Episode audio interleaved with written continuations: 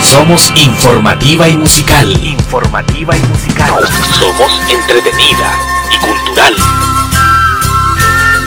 Porque nos comprometemos con usted y usted nos prefiere. Nuevo Mundo, comprometido con la gente.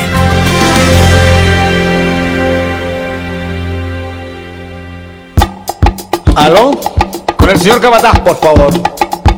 Hombre, ¿qué pasa que no escucho esas máquinas trabajando? ¿Que no hay energía eléctrica? Pues lo que usen las viejas, pues, hombre. No me importa cómo, pero que trabajen, ¿me entiendes? Que trabajen. Señorita Domitila, si llama usted, dígale que yo voy a almorzar esta tarde. Porque tengo una reunión muy importante con los economistas. Hola, hola gente del Nuevo Mundo, buenos días, mi nombre es Roberto, conocido por muchos como el Oveja Negra, estamos dando inicio a un nuevo manifiestate acá en la 102.3 de Radio Nuevo Mundo y a través también de los fanpage Nuevo Mundo Curicó y Manifiéstate. Tengo el gusto, como todos los sábados, de estar acompañado de mis compas, amigos, hermanos, Patricio Parra a mi lado derecho, Pato. Exactamente, compañero. Buenos días Hola, buen a, día, Pato. a todos los que nos escuchan. Eh, en una nueva inicio del programa y culminando una semana que para mí dejó un, un amargo sabor en mi boca. Chuta, se tomó un nache, compañero. Bueno, ahí vamos a ir hablando de eso.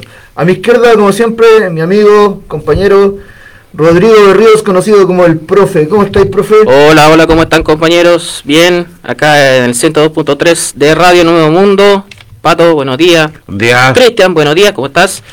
Eh, y a todos y a todas quienes nos están escuchando y viendo a través de la plataforma y los espacios donde nuestro compañero mencionó, Facebook y la radio. Eh, bueno, una semana eh, donde mm, eh, algo de ese sabor amargo quizá puedo compartir con el que tiene eh, Pato, lo vamos, a, lo vamos a explicar, lo va a explicar él también.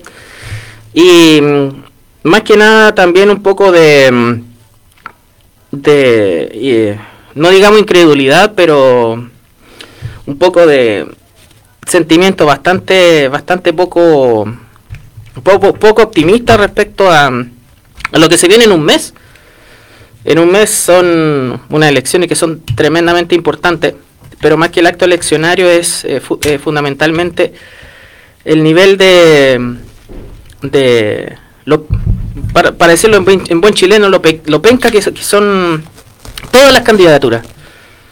Todas las candidaturas en, en respecto a, a los procesos eleccionarios. Lo que son las candidaturas a parlamento, a lo que son candidaturas, algunas candidaturas a un organismo tan trascendente para la descentralización y el desarrollo regional como son los CORE, o Consejo Regional, presidenciales también, eh, particularmente conversar, tema respecto a, a cuestiones trascendentes, los medios de comunicación haciendo su pega sucia para variar, y, e instalando en la opinión pública los nombres que quieren instalar, sin ninguna ningún filtro de reflexión, sin ningún filtro de lo que significa para para gener- generaciones futuras desde el punto de vista de no solamente lo que puede ser un programa político y económico, sino que fundamentalmente eh, el carácter humano o inhumano de país que se quiere construir a partir de las premisas de sectores de derecha, del fascismo, de lo más eh, infame de este país. Entonces, desgranar un poco eso y dejar en claro muchas cuestiones de, en el punto de vista de, de esas elecciones. Y por cierto, eh, cuestiones bastante poco gratas, ilegales incluso, que tienen que ver con las campañas políticas a nivel local. Ya chiquillos, eh, vamos a hablar un poquito del, obviamente del 18 de octubre y todo lo que ocurrió durante la semana. Vamos a tener actualidad del Gualmapu, como todas las semanas, convención constitucional y presidencial y parlamentaria. Hay un- una nutrida pauta para hoy, ojalá que alcancemos.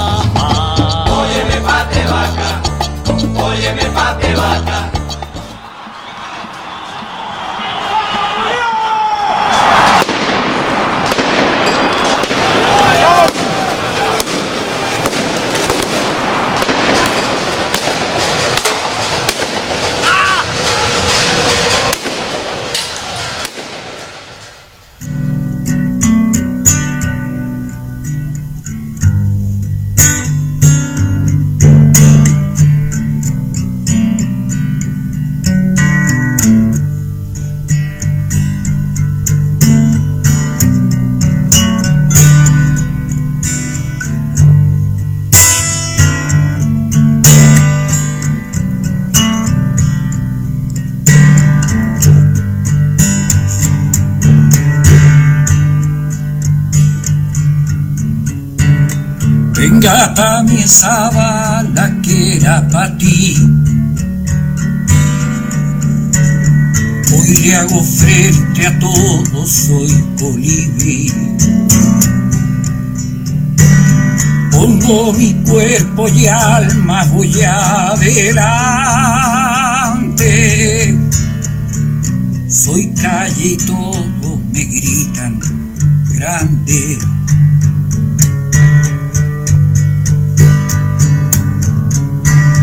Primero antes que a nadie, primero a mí. Soy más poderoso que la delito. Si necesitas algo, yo soy tu alguien. Soy calle y todo me gritan grande, corazones grandes, pequeños grandes, los más grandes, grandes, pequeños grandes.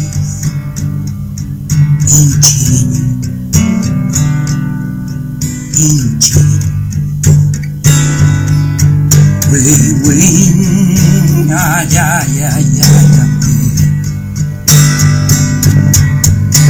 Inchi, inchi, ay, ay, ay, ay, wey, wey, ay, ay, ay, ay.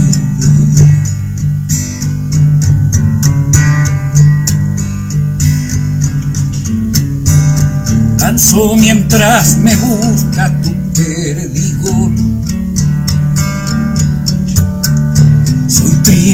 línea, soy tu apagón.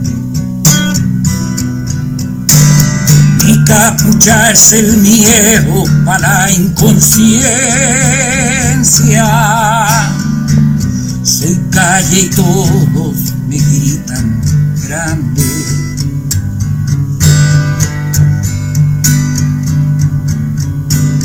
¿Cuántas estrellas son las que puedes ver? Una sola basta para entender. La dignidad para siempre serán tus ojos. Somos la calle y gritamos grande pequeños grandes, corazones grandes, los más grandes, grandes,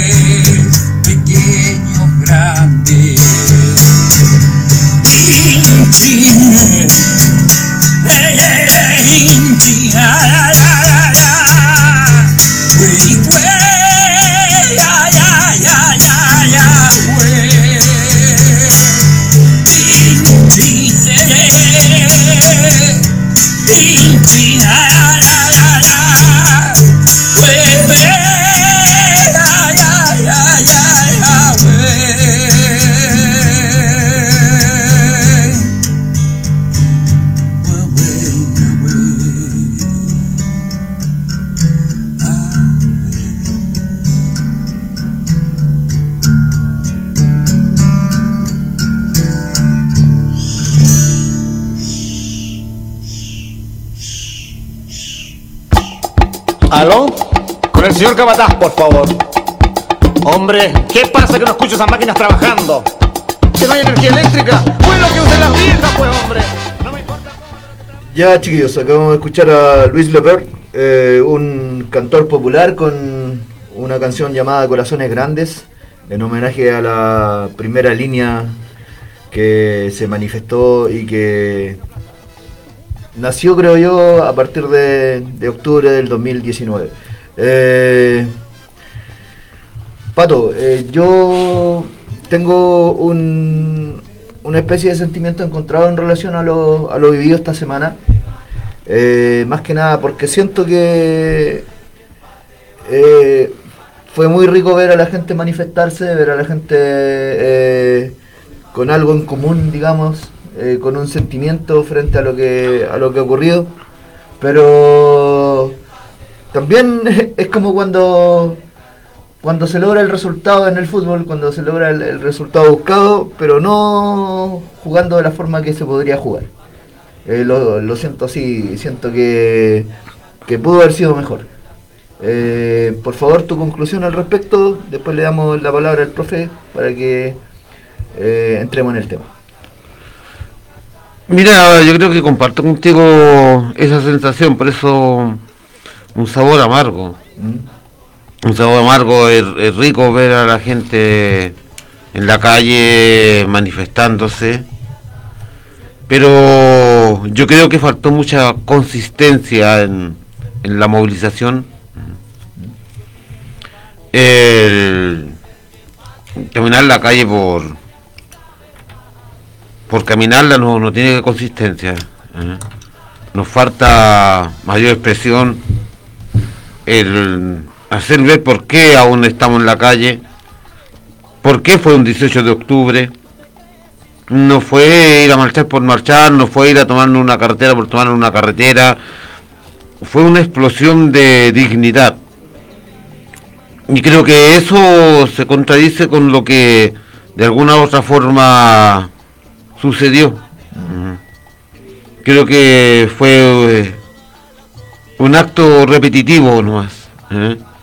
Me faltó la consistencia, el deseo, el conversatorio. Fue rico reencontrarse con caras, con rostros y darnos cuenta que que lamentablemente en solo un solo día se está transformando en el país para eso, mm, por lo menos en la ciudad de Curicó, cuando hay un sinfín de, de actividades, cuando nos pasan a llevar diariamente, cuando las 24 horas del día están violando de alguna u otra forma nuestros derechos, los derechos humanos, y nos quedamos callados.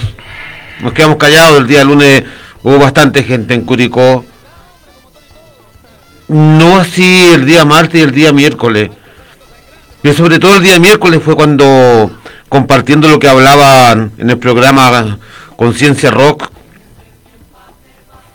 el darse cuenta de que no se entendió nada. Que durante dos años los políticos no entendieron nada y que nuestro pueblo no entendió nada. Estar en una convocatoria el día miércoles por los derechos de los niños, por el derecho de los niños del Sename, donde concurrimos tan poca gente. Eso significa que no entendimos nada, que la dignidad no es el bolsillo, la dignidad no es simplemente la plata, la dignidad es mucho más. Nosotros, el Estado se ha encargado de invisibilizar a la niñez y a la adolescencia, y por lo menos aquí en Curicó con la actitud que tuvimos de no a algo tan importante como fueron, son los niños, el derecho de la niñez, el derecho de los niños del Sename, eso para mí significó que no entendimos nada. Al igual que el Estado, invisibilizamos a nuestros niños. Bueno, eh, en particular esta semana, bueno, calza con tiempos que personalmente no, no son gratos. No tiene que ver con el movimiento social en sí, sino una cuestión familiar, pero eh, la sensación, bueno, ustedes estuvieron más, más presentes esta semana y todo, eh, que me transmitieron, claro, es esa falta de, de contundencia o de consistencia. eh, y que mm, en realidad ojalá podamos hacer eh, mucho más eh, continuo el 18 de octubre, no solamente en la protesta callejera, en la manifestación, en lo visible, sino que también en lo que transmitimos a nuestro alrededor en, en cuanto a, a mensaje, a profundidad, a muchas cosas que a partir de ese día en las principales ciudades y el 19 en Curicó, no olvidemos que así como la gran manifestación que hubo fue el 19 de octubre en, en nuestra ciudad, eh, podamos llevarlo a la conversación diaria, a la profundidad y no perdernos o, o no permitir que se pierda muchas de aquellas cosas que de la historia individual de cada persona, de cada eh, de cada comilla ciudadano, como quiera llamarse, De cada ser, profe. de cada ser, de, de cada elemento del pueblo, porque al final quien sali- quienes salieron a la calle, eh, quieranlo o no, eran pueblo y somos pueblo, ¿ok? Eh, ahora después de que se reniegue de esa condición de pueblo eh, en el diario vivir, eso es una cuestión que es producto de todo lo que hemos conversado de un sistema y de y de el desarraigo, el desarraigo de clase que, instala el, el modelo neoliberal. Pero no recordemos que esos días, cada una de las personas que salió a la calle tenía una historia de injusticia alrededor. ¿Ok? Y, por ejemplo, la, pro- la propia primera línea tiene una historia de injusticia detrás. De injusticia con ellos mismos y de ver la injusticia y la, y, y la desigualdad a su alrededor como parte de su historia de vida. ¿Ok? Que no es una casualidad. Que no es algo predestinado, como quizá lo piensan muchos que están vinculados a, la religión, donde separan a los buenos de los malos, lo que, donde justifican el éxito económico y la pobreza a partir de la predestin- predestinación divina casi. Entonces cada persona que estuvo en la calle, que estuvo esos días, en las plazas, en la carretera, en, eh, en las calles, haciendo recorridos por tantos sectores de nuestra ciudad, haciendo recorridos, por ejemplo, que, que pasaron tanto por eh, Los Aromos, Aguas Negras, Doctor Osorio, Guayquillo, para llegar a la Alameda, como también hubo recorridos por los barrios, comillas, más pitucos de Curicopo, Avenida España. Y cada una de esas historias de injusticias después se confluyeron a entender o a empezar a comprender de que tenían una raíz y un origen. ¿Ok? Entonces, mucha gente estaba eh, diciendo los 30 pesos, AFP, ISAPRE, eh, costo de vida, empezaron a agregar el tema del TAG, que ahí hay una cuestión media, media rara de, de mezclar. Eh, educación, eh, iniciativa de, de género o, violencia de género, un montón de cuestiones, digámoslo. Y se configuró una, un escenario donde todos sentíamos las injusticias, desde mayor o menor perspectiva, desde una mayor o una menor experiencia de vida. Y si no las vivimos de, de una manera tan fuerte como la que tuvimos al lado, en ese momento empatizamos con esa injusticia. Entonces, todo ese trasfondo, todo ese fondo, sigue estando presente. Siguen habiendo esa injusticia. Siguen habiendo esas eh, inequidades. ¿Ok? Y sigue estando la raíz de esas inequidades, que es un modelo, que es un sistema y que es una estructura, una estructura político, jurídico, eh, económico, mediático, que sostiene esa injusticia que recién podemos empezar a transformar si tomamos unas decisiones que vayan en ese camino. La sensación quizá que queda respecto a, a ese trasfondo, muchas veces nos queda desde el punto de vista de, de cuáles son los mensajes que, justamente pueden trascender y que justamente esa invisibilización tampoco pase por el hecho de que eh, esto se transforme en una suma de conmemoraciones, sino que tienen que tener un trasfondo discursivo, un trasfondo de, de ideas, incluso vinculado con los crímenes que hubieron a partir de, de la represión del Estado y del actuar de lunáticos fascistas como en el caso de Curicó, que bueno, vamos a puntualizar un poquito en ese, en ese trasfondo. Entonces, eh, obviamente, por supuesto, felicitar a toda la gente que le sacó la modorra a esta ciudad, que le sacó la modorra a, a esta comarca, a este latifundio, eh, desde el punto de vista de las manifestaciones. Y dejar en claro de que esas manifestaciones no, no acarrearon gente como la de la semana anterior, donde eh, pasearon y dejaron sucio la ciudad de Curicó, con no solamente la, la bosta de los caballos, sino también con las estupideces que, que defendían esos sectores, digámoslo. Tal cual, profe. Eh, tenemos una, una gran noticia para mí. Eh, tengo el gusto de, de presentarle a la gente y darle la nueva bienvenida para mí, para mí un hermano. Eh, gracias, gracias a ti Rodrigo, yo llegué al, al grupo en que estamos ahora y te lo agradezco mucho el, recibimiento y la oportunidad de conocer a gente bacán como la que la que he logrado conocer. Eh, chiquillos, con nosotros está Rodrigo Matus, que vuelve a la cancha, digámoslo así. ¿Cómo estáis, Rodri?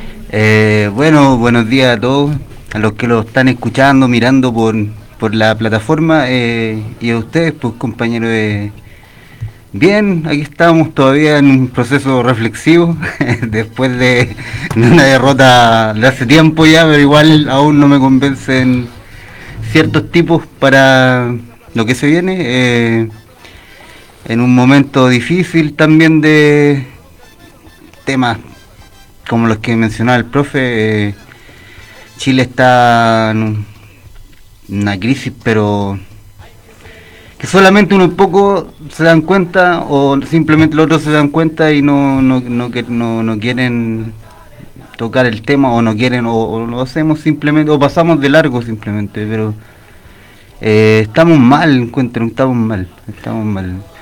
Rodrigo, personalmente me cuesta eh, este tema de la de, he estado como me veo, veo o sea veo noticias me informo y todo el cuento me me cuesta entender por qué está bien lo que se organiza al 18 de octubre lo que se lo que las movilizaciones y todo pero eh, para mí ojalá fueran todos los días 18 de octubre de verdad porque todos los días estamos viendo cosas horrible, o sea, corrupción, eh, lo que pasa en el Gualmapu eh, y un sinfín de cosas que de verdad deberían ser todos los días estallidos en distintas áreas, hasta en el deporte, compadre. eh, tomamos un poquito de lo que dijiste, esto se lo pregunto a la mesa. Eh, yo noto que más que una cuestión de conflicto, digámoslo, eh, administrativo o algo así de, de, políticos, de gente de derecha, gente de centro. Siento que la gente como nosotros, la, la gente que, que tiene una, un, pensamiento distinto frente a la realidad, profe, eh, también hay, hay muchas cosas en las que nosotros estamos eh, guateando, digámoslo de, esa forma, ¿no? Por supuesto. ¿Cierto? Por supuesto, como, como sociedad. Y más que nada es eh, las justificaciones que pretenden eh, quizás plantear quizás normalizar todo normalizar, muchas cosas. o sea hacer memes de, de, como casos que casos graves de repente de lo mismo de la corrupción se normalizan nos reímos y así Claro, o sea, pasar, claro, pasar de lo, de lo grave, de lo real, al de repente a lo burdo, lo, hay cosas, y también, bueno, el, seguir como caminando como si nada pasara, yo creo que ahí está, bueno, el profe iba... Naturalizar es una tragicomedia de país, o sea, a ver, cuando compa Rodrigo dice naturalizar, incluso respecto a los programas de, de gobierno que pretenden algunos... Eh, algunos lunáticos. Eh, el programa del nazi de Paine, de Pepe Zanja, em, plantea un estado de emergencia que dure cinco días donde prácticamente la población esté sitiada en sus casas. O sea, donde haya personas, donde estén las personas sospechosas de, de comillas agitación, sus propias casas sean recintos de reclusión, sin siquiera haber un, proceso judicial. ¿Ok? un apagón cultural que también que plantea, donde prácticamente eh, eh, los profesores de humanidades se verían tremendamente vulnerados en la libertad de cátedra. ¿Okay? Lo que tiene que ver con el lenguaje, con ciertos valores patrióticos, ¿cachai? más allá de, bueno, quizás vamos a profundizar más adelante en, la, en, la, en lo peligroso que es esto, aparte de la negación a la ciencia y de, de una estupidez, o sea, que prácticamente la flora y la fauna pague por su derecho de existir. Claro. O sea, weón, es, una, es una cuestión tan, tan eh, descabellada, tan ridícula, y que además pone a la inhumanidad del ser humano, aunque puede ser contradictorio, porque el ser humano, eh, respecto al medio ambiente, tiene un, carácter y un comportamiento absolutamente depredador, junto eh, con este modelo, digámoslo, este tipo pretende de que la flora y la fauna pague por su derecho a existir. ¿En qué sentido? De que estén eh, protegidas por estamentos privados, por estamentos de, de- de una estructura estatal que cada vez lo quieren minimizar. O sea, hay, hay muchas cuestiones que pasamos por alto. Y que, claro, en, en algún tiempo nos quedamos con el meme, nos quedamos con la risa, nos burlamos de Piñera, nos burlamos del topece de Pepe Zanja, pero por debajo de todo eso hay un discurso que está corriendo en sectores de la, de la sociedad que justamente no, no despailan, ¿cachai? Y que repiten un discurso tan patético como que el nazi de Paine va a salvar a Chile, ¿cachai? Y eso se repite mucho en, la- en las personas de, mayor edad y todas las cosas, donde los, donde los valores eh, anacrónicos, digámoslo, ¿ya?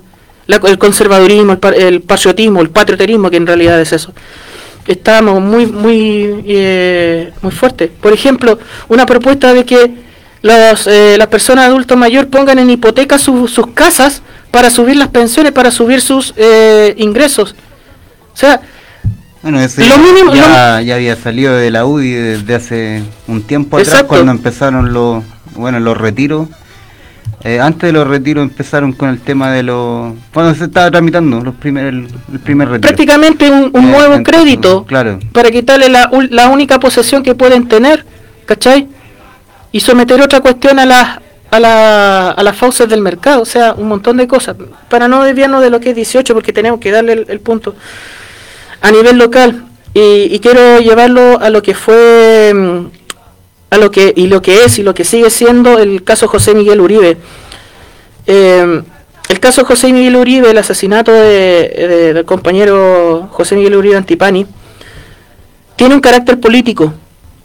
Es un asesinato político. Quizás no porque la persona fuera política. Quizás no porque la persona o, o perteneciente a un partido político, a una militancia, o en ese sentido. El contexto era político. El contexto, claro, social, político, pero acá, y lo dijimos la semana pasada, los círculos que rodean al criminal, al homicida, que eh, está a puertas de, su, de la sentencia, la próxima semana, el día 26, día martes, tiene una, un trasfondo ideológico y de, eh, de, de fascismo que estaba motivado por razones políticas. El círculo que rodea a estos infames, y no solamente a él, sino por ejemplo a los comunicadores que incitaron a que se les corriera bala a la gente, y lo dije la semana pasada, propietario de, la radio RTL, uno de ellos, otro comunicador de, de una de la radio Condel, ¿ya? Que se postuló a concejal y sacó el 0,71% de los votos. Entonces, eh, toda esa gente, a través de su plataforma, también tiene un trasfondo político para justificar, por ejemplo, de que se matara a la gente en la calle, y se, y se siga haciendo.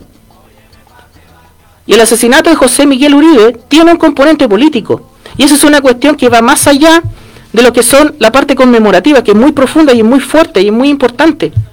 Pero también tenemos que dejar en claro a la sociedad, a Curicó, de que el fascismo mata, el fascismo eh, es homicida. Y el crimen contra José Miguel Uribe fue un crimen perpetrado por el fascismo, por un fascista de las mismas ideas, tanto o peores, no sé qué, cuáles son los límites de lo peor en, en este, en este momento, como eh, Pepe Zanja, eh, eh, José, José el de Paine. ¿Ok? Entonces, disculpa, y quiero dejar esto súper claro.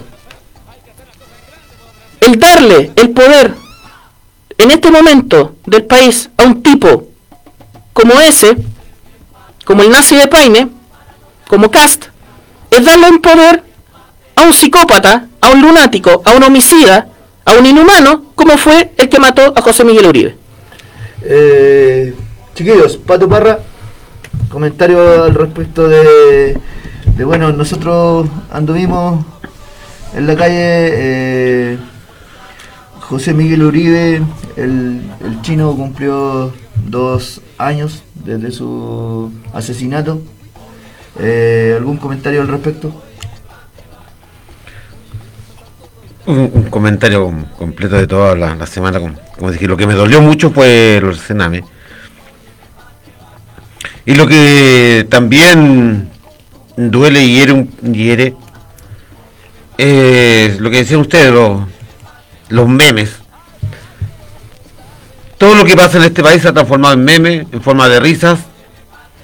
Y no nos damos cuenta que en estos dos años, un año de pandemia, más que nada, nos transformaron en zombies. A toda la sociedad.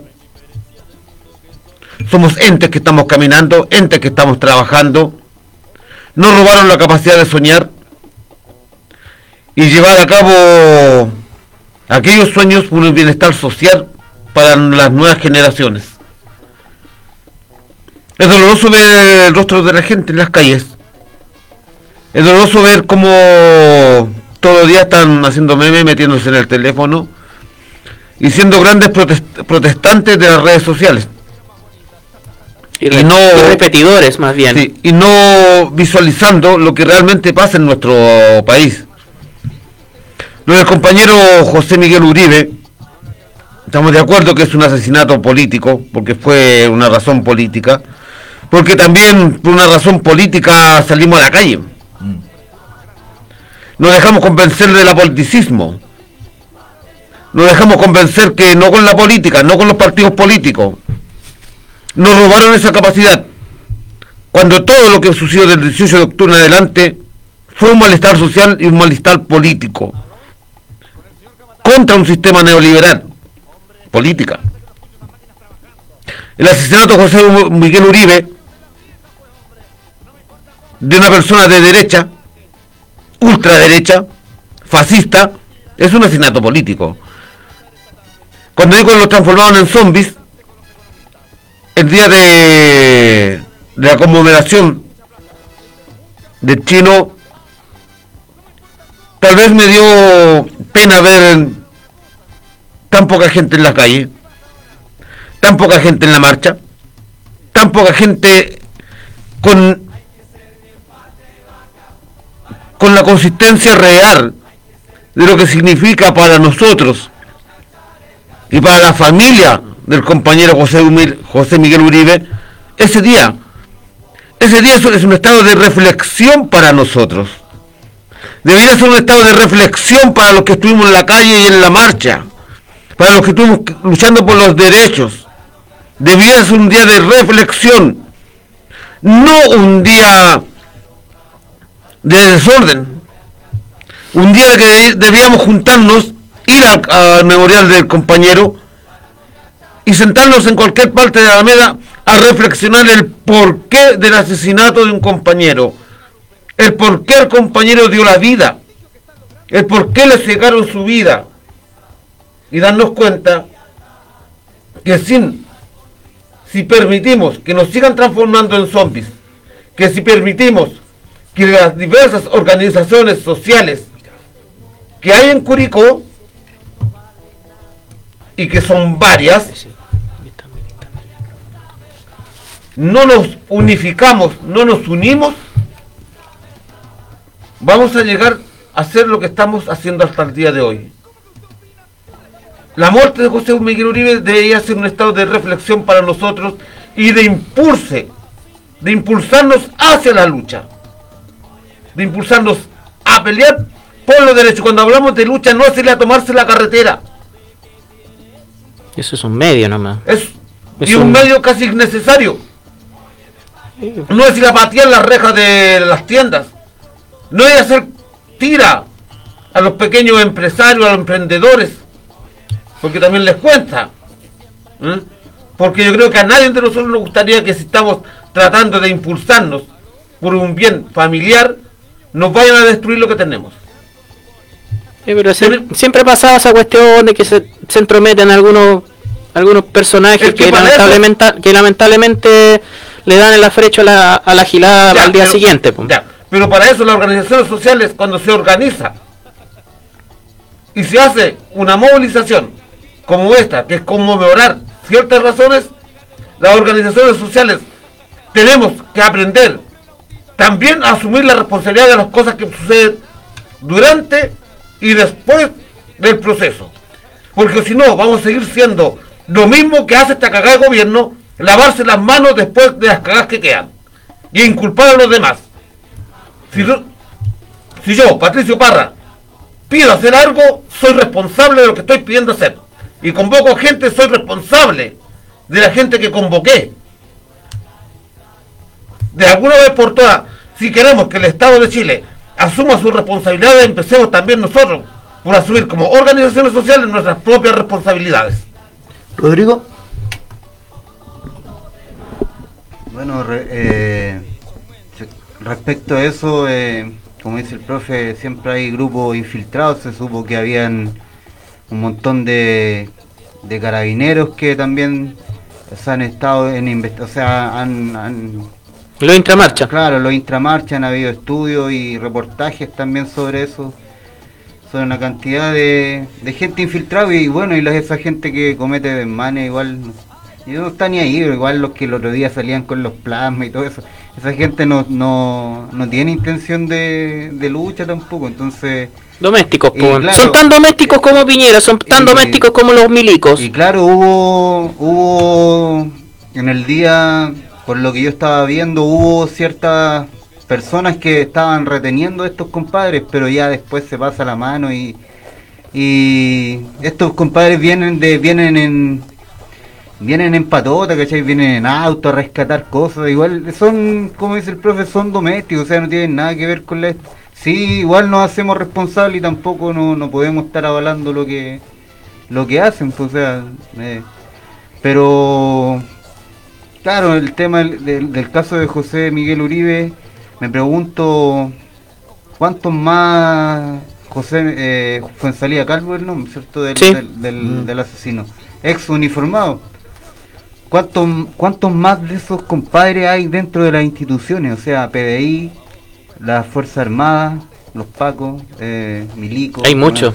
O sea, Es que- es que con, esa, con, e- con ese pensamiento, Eso. con ese pensamiento de, de eh, enfermo, o sea, De la- de la psicópata, guerra, de la guerra, de la guerra y lo mismo que, bueno, eso es lo que estamos viendo en el, en el Walmart. O sea, eh, Es que tú dices, ¿cuánto, ¿cuántos más fue en salida calvo hay en las instituciones? Es que hay, prácticamente la formación que tienen. la formación, o sea, esos son los que están enseñando a los que Sí. vienen más abajo. Sí, Porque si tú educados. viste, tú viste cuando fueron toda esta la caravana que hicieron cuando marcharon al, al Walmart lo- lo- estos pasteles eh, que son puros cabros chicos al final puta se le inflados de pecho como si fueran a pelear una verdadera batalla pero Salieron de la consola de juego, del Call of Duty, claro, del claro. Counter Strike. O sea- Ah, oh, ahora sí voy a disparar, no, voy- no voy a disparar contra una pan- Ahora- en una ahora- pantalla, voy a disparar contra contra el terrorista. Claro, y si esto es el servicio que le hacen a la patria, estos giles están to- totalmente equivocados y son totalmente indignos. Hacer el servicio militar para muchos es, sa- es salir un poco también de, de lo que hablábamos la otra vez, de, la, de las poblaciones, la pobreza, de muchas cosas. Mucha gente, muchas, en las poblaciones lo tomaban así hace, hace tiempo atrás. Se ve como, como, Se ve como- salida económica. Claro, y, pues. y- y bueno, y uno revisa, en casi todas las cárceles pobres tienen un diploma con el cabro ahí, con la eh, con, porque era como un orgullo, ¿cachai? Claro. Pero sin, sin desconocer la, o sea, de- de- y desconociendo un poco también lo que hay detrás por- de estos altos mandos que son están totalmente rayados porque Mira. uno ve la película Apocalipsis Now y no es nada no es nada no es nada con el, ¿cachai? El, Mm. el comandante no es nada con estos locos enfermos que tenemos y más encima ladrones pues Mira, para, para tomar eso que decía del ejército, eh, una mm, algo muy simbólico y muy y que retrata muy bien la historia clasista del ejército chileno. Tanto que lloraban por la estatua de Baquedano, por la por el por el soldado desconocido y todas las cosas. ¿Se dieron cuenta dónde estaba situada la tumba del soldado desconocido? ¿Se dieron cuenta? En lo, lo que han visto noticias, cosas así. Estaba debajo de un general. Estaba debajo de la posición de un general.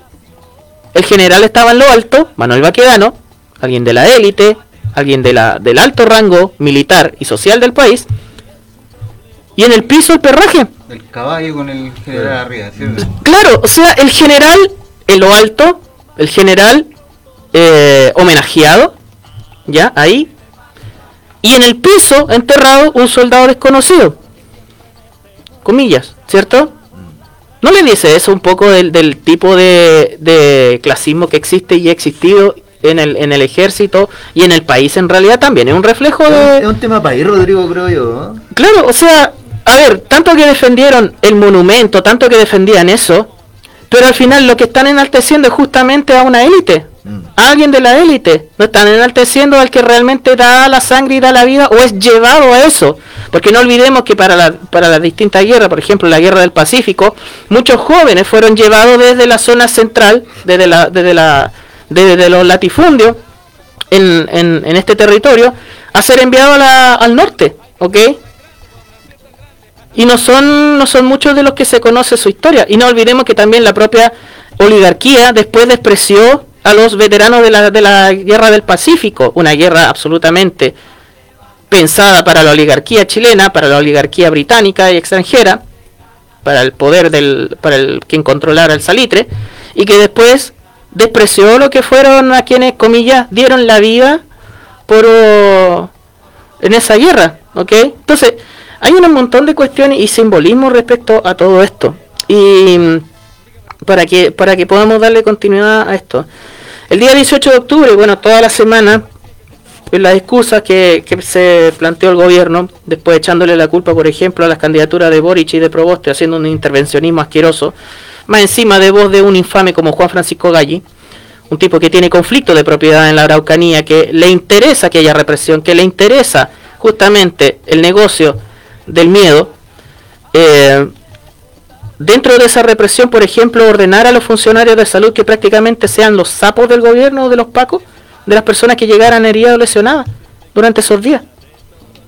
¿Ok? O sea, que utilizar los centros de salud vulnerando lo que son los derechos del paciente, la, la confi- confidencialidad de la información, decían de que los funcionarios de salud tienen que entregar los nombres de las personas que llegaran heridas por las movilizaciones.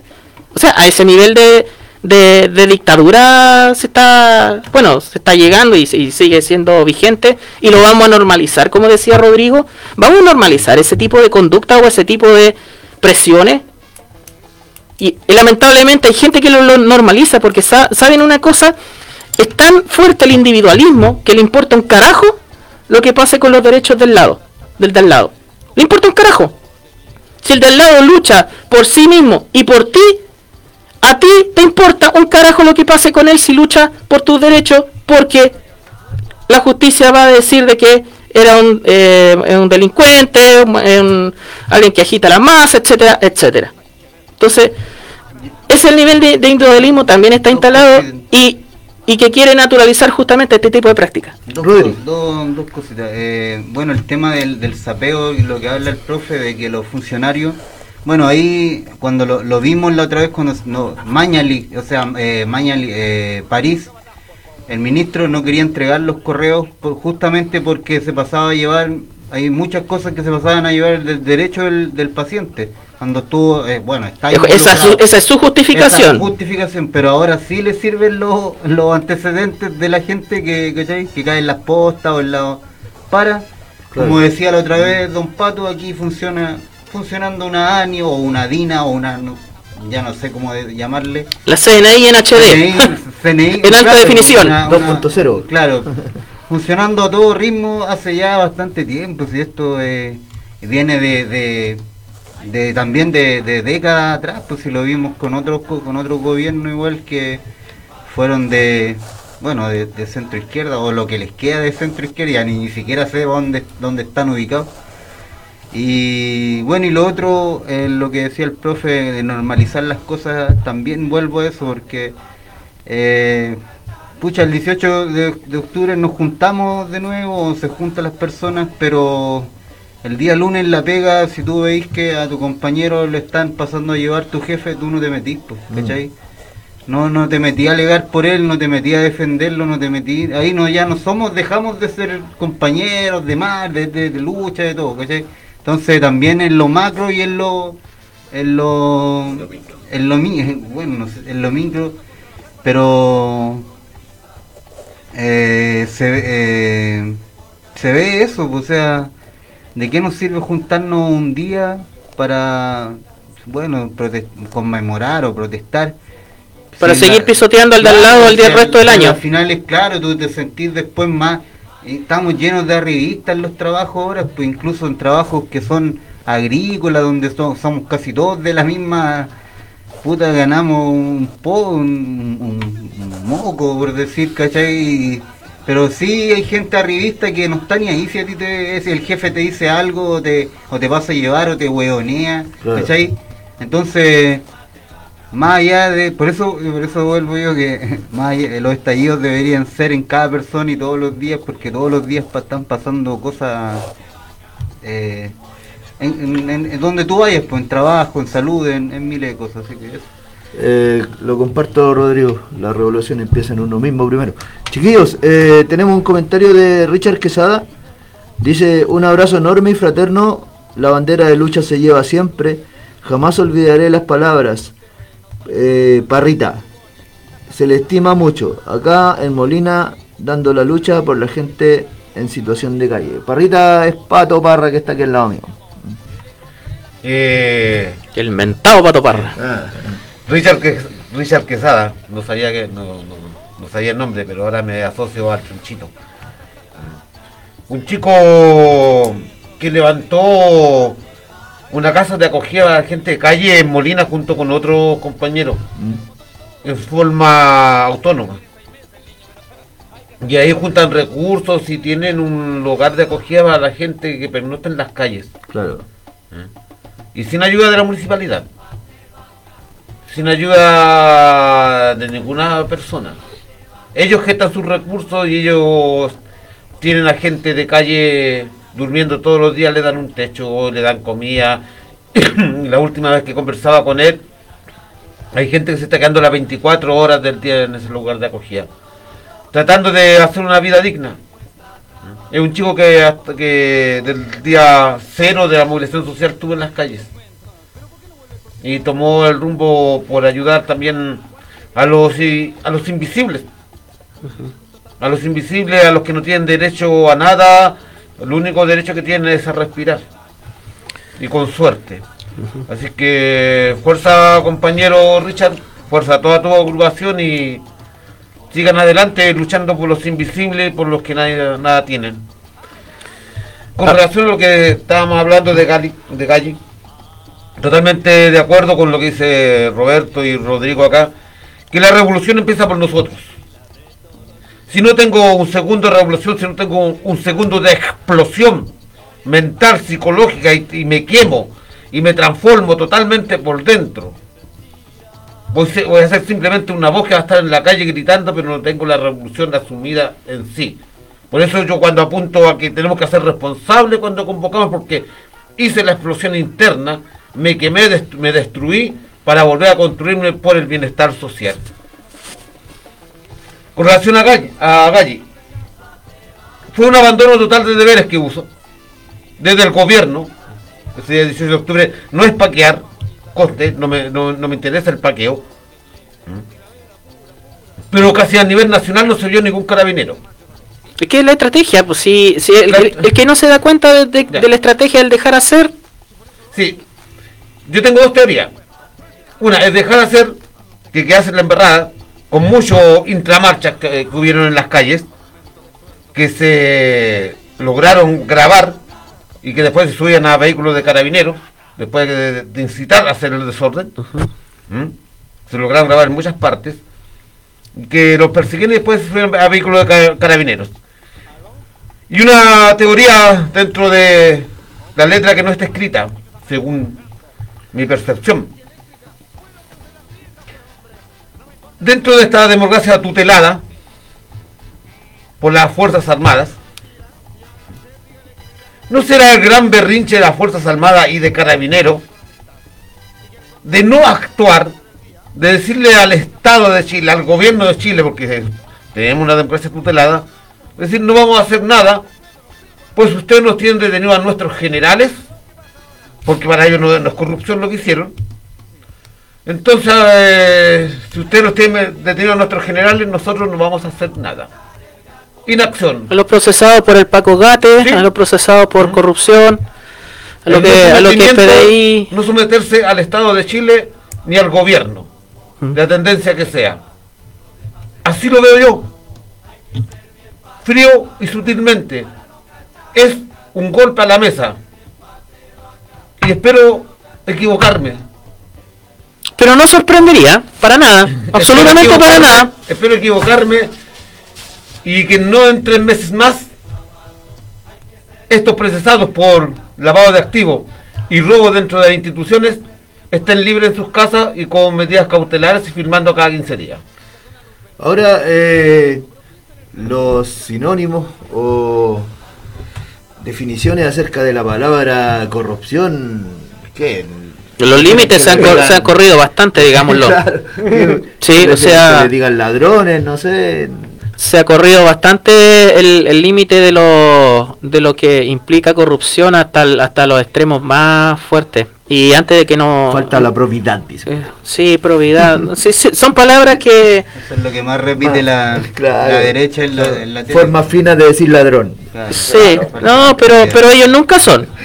Ellos, ellos nunca son narcotraficantes, como hemos dicho, Dan Rieselbergue y la familia Larraín y la familia Christie. Nunca son eh, pedófilos, caso Spiniak, ¿ya? Jovino Novoa. Apoyo eh, a Caradima, muchos, muchos también. Nunca están, eh, claro, corrupción de menores y son los, los que han estado al lado de un cura pedófilo como Caradima. Al lado de Sati también. Mm. A mí me, bueno, lo, lo dijimos bastante, o sea, estos tipos predican con la en la mano eh, cuando tienen todo lo, cuando tienen toda la Al lado del cura Boone. de, eh. de todo eso, ya Ay, llenándose la boca con bueno, derechos humanos y tienen ahí- toda, tien- tienen su, tienen bajo la alfombra lleno de cadáveres, digámoslo. Oye, hay un dicho con relación a lo que están insinuando ustedes. Con una mano predicando y con la otra robando. Sí, y ese, y ese es el- es la derecha chilena. Esa es la derecha, y eso es lo que, lo que no quiere ser. Y el tema es que, claro, la derecha chilena eh, tiene, tiene esa, esa forma de actuar. Y hay otro tipo de la ultraderecha que parece ser probo, que parece ser austero, que parece ser todo esto. Y no es así. Evópoli. No, no, pues esos son los esos son los liberales, son los liberales, pero no que En no una- que no se alteran cuando cuando violan los derechos humanos. Son los hippies de derecha. Lo- en una combi, lo güey, Son, los hippies de derecha, claro. de derecha, güey. Los de los emprendedores de tipo Notco, tipo esa esa cuestión. Claro, claro. Eh, Los hippies de izquierda, güey. el yo hablo del nazi de Paine y de todo su toda su runfla. ¿ya? De toda esa gente.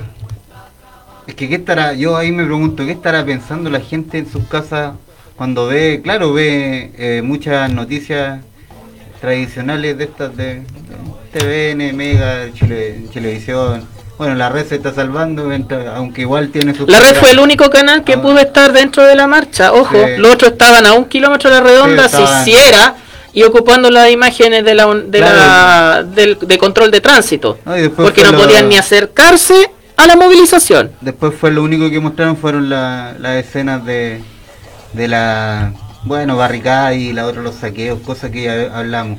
Pero ¿qué, qué, estará pensando la gente y el mensaje que le vamos a entregar nosotros al, al, al decirles que cuando votaron por Piñera se supone eh, empresario, tiene más trabajo, puta, los va a dar trabajo. Shaya. ya, ya Y no sabíamos- va a robar. Claro, y no va a robar porque no necesita robar. ¿Y cómo se dice empresario? Y ya sabíamos que había desfalcado un banco y había estado en otro tipo de cosas. Bueno, y también, y al principio de su gobierno fue el tema de la colusión de los re- de farmacias, que también estuvo metido ahí. Exacto. Eh, y ahí, vino un historial de cosas que también quedaron ahí, ¿cachai? En, en nada. O sea, yo todavía veo noticias del caso Exalmar y, y el caso del Enjoy y nada. ¿Cachai? O sea, como que ahora veo también lo, lo, lo del caso la- de bueno de la minera, lo del caso de lo, lo último que pasó, el Pandora Paper. Pandora Paper, Y cómo- Mina Dominga. Claro, cómo, la eh, cómo se han negado a... Los, la gente que estaba invitada, bueno, se armó una comisión investigadora también, un- con Pepe Aun, con, con Florcita, con... Estamos al horno. Con, no me acuerdo quién más está, pero Paulina Núñez. eh, pero han invitado personas a declarar a, y tampoco han ido, o sea, se niegan a... Entonces, tampoco ha ido el fiscal a voz, está ausentado, entonces cero cooperación. Bueno, volviendo al tema del, del, del mensaje que, o cómo están tomando los mensajes de, la, de esta clase política, eh, la gente en sus casas, eh, créanme que están, están picando fuerte. O sea, lo- la derecha tiró la malla y la, y la gente en sus casas está picando. Con el tema delincuencia, con el tema mano dura y, y todo el- lo que aquí en Chile, bueno, lamentablemente, Da lo mismo la mano dura si no te toca a ti, pero si le toca al de al lado, no me, me hago el gil. claro, pero con esas cosas sí se está levantando, se, se levantan estos candidatos, ¿cachai? Porque en más propuestas, como decía el profe, las propuestas de, que las plantas tengan que pagar, eh, bueno, ahí hay una razón de meter al privado y pero si la gente no se no se da cuenta en estos meses eh, vamos a ir si, en- si es CAR es peor que Piñera Ya, Rodri, a la vuelta seguimos. Eh, venía con ganas de hablar mi compadre. Vamos, Sí, corte y volvemos. hay hartas cosas. Hay que ser bien pate vaca para no cachar el gato. Hay que ser bien pate. 102.3 Nuevo Mundo, solo la verdad. En el 102.3 de la frecuencia modulada de Curicó, Nuevo Mundo, te indicamos la hora. Son las 11 de la mañana. Esta es la red de emisoras de Nuevo Mundo a lo largo de todo Chile. Iquique, Tocopilla, Antofagasta, Diego de Almagro, Copiapó, Vallenar, Ovalle, Los Molles, San Antonio, Santiago, Buin, Lo Espejo, Graneros, Las Cabras, Rengo, en San Fernando, Antivero y Camelia, Curicó, Constitución, Lota, Arauco, Los Álamos, Victoria, Temuco, Lanco, Valdivia, Frutillar, Río Negro, Puerto Montt, Ancud, Castro y Punta Arenas. Esta es la red de emisoras Nuevo Mundo. Solo la verdad.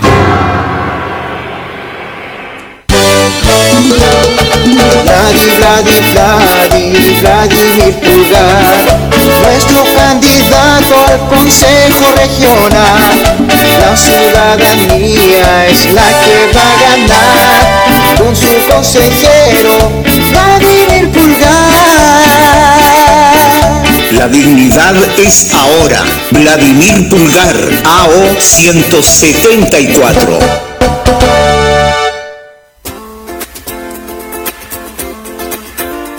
Hola, soy José Pepe Latrille. Le hacemos una invitación acá en Radio Nuevo Mundo 102.3 para todos los viernes de 21 a 23 horas para recordar, conversar, anécdotas, vivencias y enamoramientos con el programa El Rock que marcó tu generación.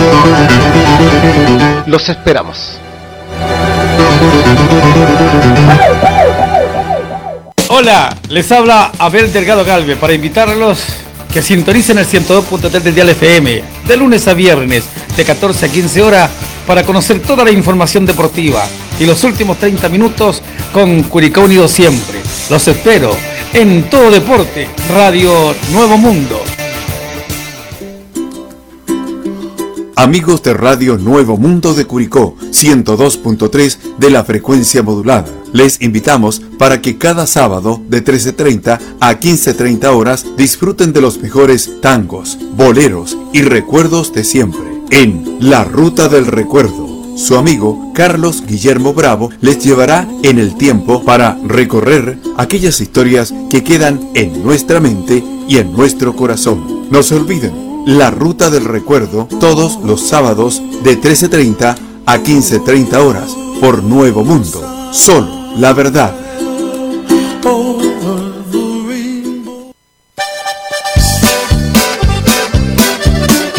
De lunes a viernes, de 15 a 17.30 horas, en Radio Nuevo Mundo presentamos todo potrero. De lunes a viernes, de 15 a 17.30 horas, en Radio Nuevo Mundo presentamos a todo potrero. Recordar es evocar aquellos años que nunca volverán. Que nunca volverán. De pronto canto, será porque te amo. Soy Francisco Pancho Pizarro y invito de lunes a viernes de 20 a 21 horas a participar de este su programa Simplemente amo.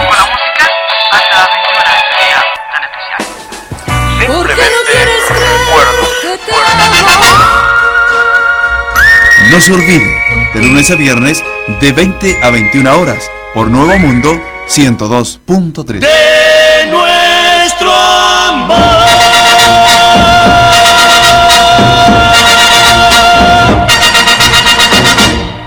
Somos informativa y musical. Informativa y musical. Somos entretenida y cultural. Porque nos comprometemos con usted y usted nos prefiere. Nuevo Mundo, comprometido con la gente.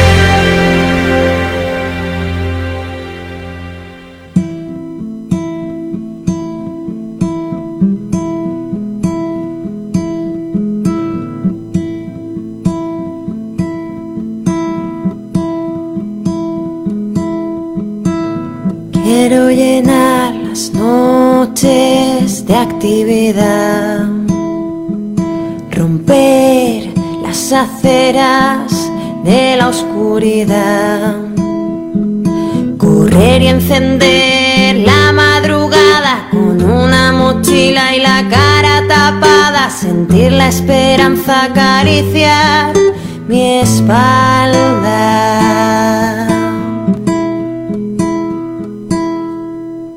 Hoy un spray, una botella. Y por si ataca el hambre, una manzana. Sentir el miedo doblar cada esquina, despertar mis sentimientos escupiendo adrenalina. Calles mojadas de rutina, donde trabajo, la mentira. Y gasolina en la mochila, un mundo nuevo en el corazón, tu rostro lo acaricia la capucha y el amor.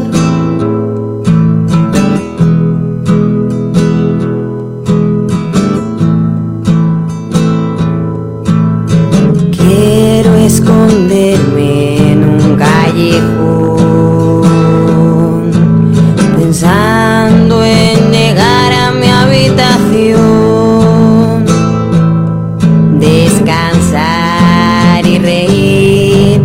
acostándome con la victoria, resistir y esperar que todo salga tan bien como hasta ahora.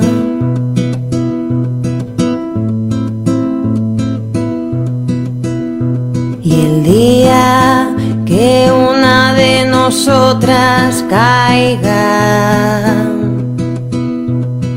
no emprender retirada.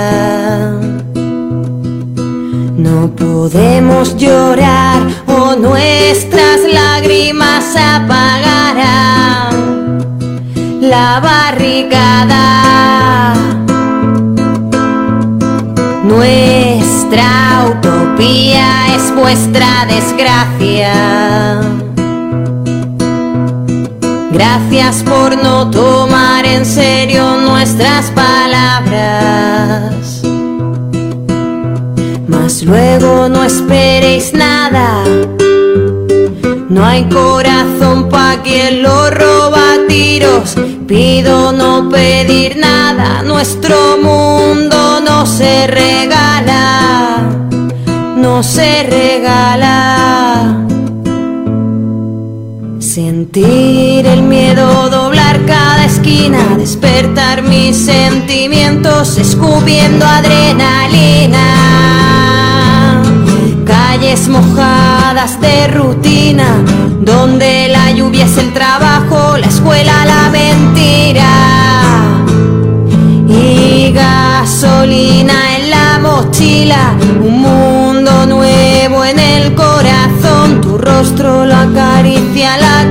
capucha y el amor, y el amor.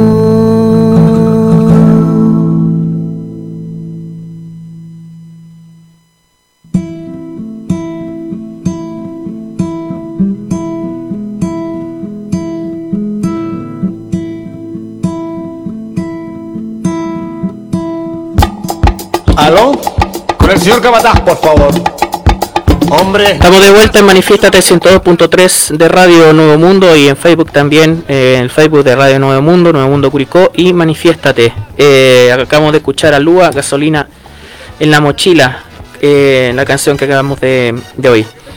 También vinculado con el tema anterior, 18 de octubre, lo que de alguna manera se develó en la en la red, en el, un programa estrenado esta semana a cargo de la periodista Alejandra Matus, Jaque Matus, eh, respecto al caso Kaiser.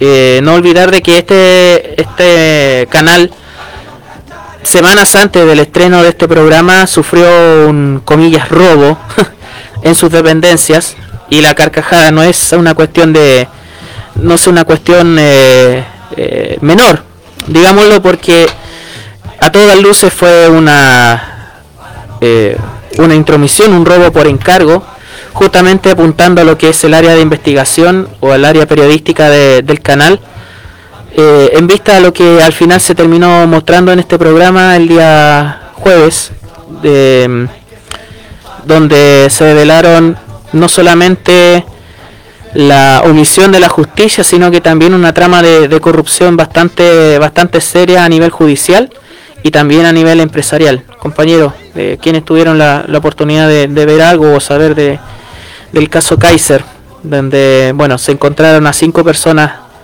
calcinadas dentro de la, de la bodega de esta empresa de textil.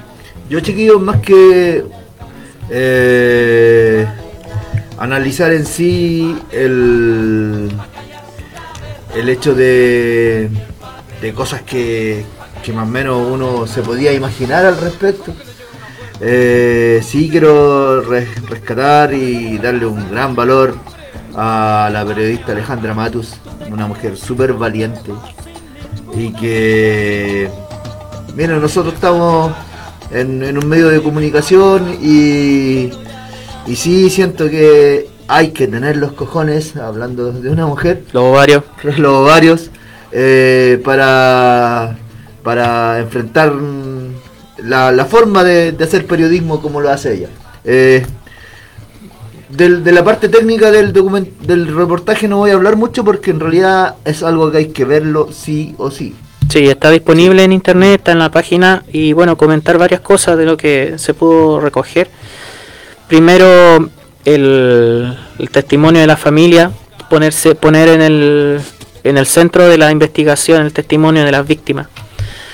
Em, lo que sucedió ese día, todo lo que estaba alrededor de, de- la bodega, eh, una bodega que se instaló en, en ese lugar en 2017 y que mm, de antemano en su póliza de seguro, como uno de, la- de los detalles bien, bien importantes dentro de toda esta trama, eh, había una cláusula contra saqueos, incendios y, y robo, ¿ya? O sea, prácticamente todos los, los eh, digamos, la, los detalles que podrían haber dentro de un estallido, dentro de una, de una revuelta, o sea, prácticamente dentro de la póliza, ah, eh, no solamente pensada para un saqueo común o, o pensado para un para un, un delito o, o una entrada a, ese- a robar ese lugar, sino que dentro de la póliza de muchos millones de, de pesos estaba una estaba esta cláusula que, que prácticamente en, en un contexto como el que se dio el gran ganador era el propio Kaiser era la propia empresa digámoslo. Cómo llegaron esos cuerpos a un altillo a un segundo piso digámoslo con las eh, con las dificultades de movilidad que por ejemplo la familia de una de las víctimas expresó que no podía caminar mucho, no podía estar mucho de pie. O sea, ¿cómo pudo haber llegado a un altillo, a un segundo piso? ¿Ok? Eh, otras tramas dentro del, del caso Kaiser, por ejemplo, eh, estafa inmobiliaria dentro de, de, los propietarios, estafa a otros proveedores u otros u otras personas que estaban involucradas con la empresa que nunca le que nunca les pagó, ¿ya? Ahí Otro- está la cláusula, disculpa, una cláusula contra huelgas, incendios y saqueos. Ojo, ¿en qué lugar hay una, una póliza de seguro que esté vinculada, por ejemplo, a un movimiento social o a una huelga de trabajadores? Eso son cláusulas bastante, bastante raras. Y otra cuestión, que para efectos tributarios y para efectos de propiedad, Kaiser aparecía como una microempresa. ¿Una microempresa? Kaiser, con esa bodega, con esas instalaciones, con el patrimonio. O sea, o sea, cuando se habla de, de- del pequeño empresario, comillas, también hay bastante, bastantes casos donde ese, ese apelativo resulta ser bastante tránfugo o ser un artilugio justamente para la ilusión tributaria. Está mal, Eh, regu- está mal regulada la cosa, pues, se ve y en muchas empresas más que tienen una cantidad de trabajadores y se llaman eh, microempresas o pyme o al final. Y pues claro, para pagar menos impuestos y pasarse por alto muchas leyes. Eh, lo otro relacionado un poco con lo mismo, a lo mejor hay gente que, que, co- que está en la misma que yo. Yo antes de ver el reportaje, chiquillos, pensaba que Kaiser sí era una empresa eh, tal vez grande, pero a nivel nacional no Kaiser es Y que tuvo planes de, de expansión que nunca se concretaron. O sea, hicieron toda la presentación y todo, pero no llegaron mucho más allá. Y una de las personas afectadas, como, no sé, presentador o rostro, imagen pública, dijo que primero ni le pagaron.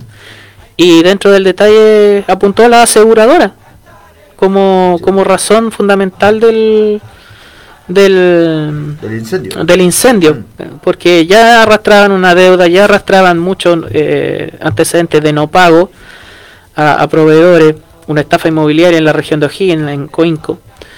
Y además de todo esto lo que mencionamos, eh, heridas de bala, cómo estaban posicionados los cuerpos, que lo dijo el, el tanatólogo ex eh, que, trabajó en el servicio médico legal, que no es natural que una persona que esté en un, en un contexto donde el fuego amenaza su vida esté en una posición tan relajada. En cualquier situación de peligro, digámoslo, incendio, eh, incluso en los terremotos o en una agresión, ¿cuál es la, cuál es la reacción, comilla, de defensa? Protegerse la cabeza y adoptar una posición fetal, digámoslo.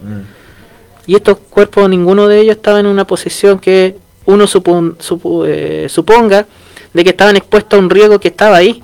Entonces, hay muchas cuestiones donde más encima las heridas de bala, ¿de dónde salieron esas balas? Fueron de los propios propi- pro- de los propios propietarios de la empresa que estuvieron allí, que tenían registro de inscripción de, armas, fueron de, de Paco, fueron de otros funcionarios, muchas cosas. Y lo más grave es cómo estaba involucrada el Poder Judicial, pues Javier Almendari, fiscal de la zona centro-norte, prácticamente para incitando o eh, incitando a los propios a las propias familias a no presentar querella en esta en este caso. O sea, una impunidad pactada pero de una manera brutal. Eso, a eso quería llegar yo un poco más allá de lo horrendo que fue todo, de lo de ver el, eh, bueno, el sufrimiento de todas las de las familias de las, y de, de todas las sospechas que teníamos muchos chilenos y que pasaron prácticamente dos años, dos años, y esas sospechas que realmente se vuelvan hoy, salgan a, a la luz, pero puta, es insólito que otra vez tenga que ser el periodismo, o sea, no- y no un poder judicial. Claro. Ahí donde vemos de tal... Los fachos reclamaban de, de por qué, de por qué eh, investigaban Pandora Papers y la justicia ya dijo, ya fue cosa juzgada.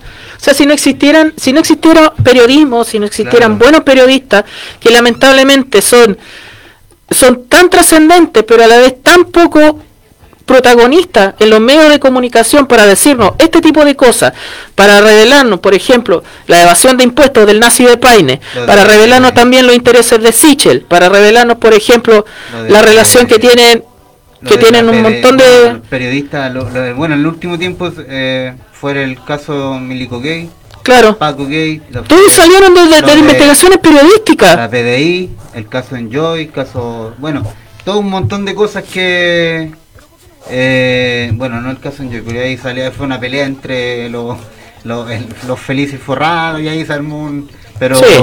pero, pero es lamentable, o sea, ahí te das cuenta que el poder judicial en Chile está podrido, Ujú. no, no hay confianza, no tienen, no hacen la pega.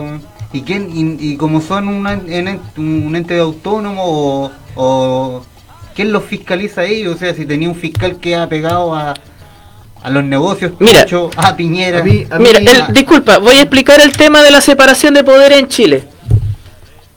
Pesca una sartén, quiebra tres huevos. Poder judicial, poder ejecutivo, poder legislativo. Están separados, ¿cierto? Sí. Pesca en un cuchara y revuélvelo. No existe autonomía. Está todo mezclado cuando se trata de la, de la infamia, de los intereses. Del poder. Del poder en el fondo. Del poder en el fondo. ¿Cachai? O sea, esos tres poderes que estaban separados están, terminan revueltos en esta paila, que es nuestro país, y donde se conjugan todos los intereses de los más poderosos, siempre, siempre. Son contadas veces, ¿ya? Donde quienes tienen poder terminan en una cárcel. Contadas. Ni siquiera con los dedos de, de una mano.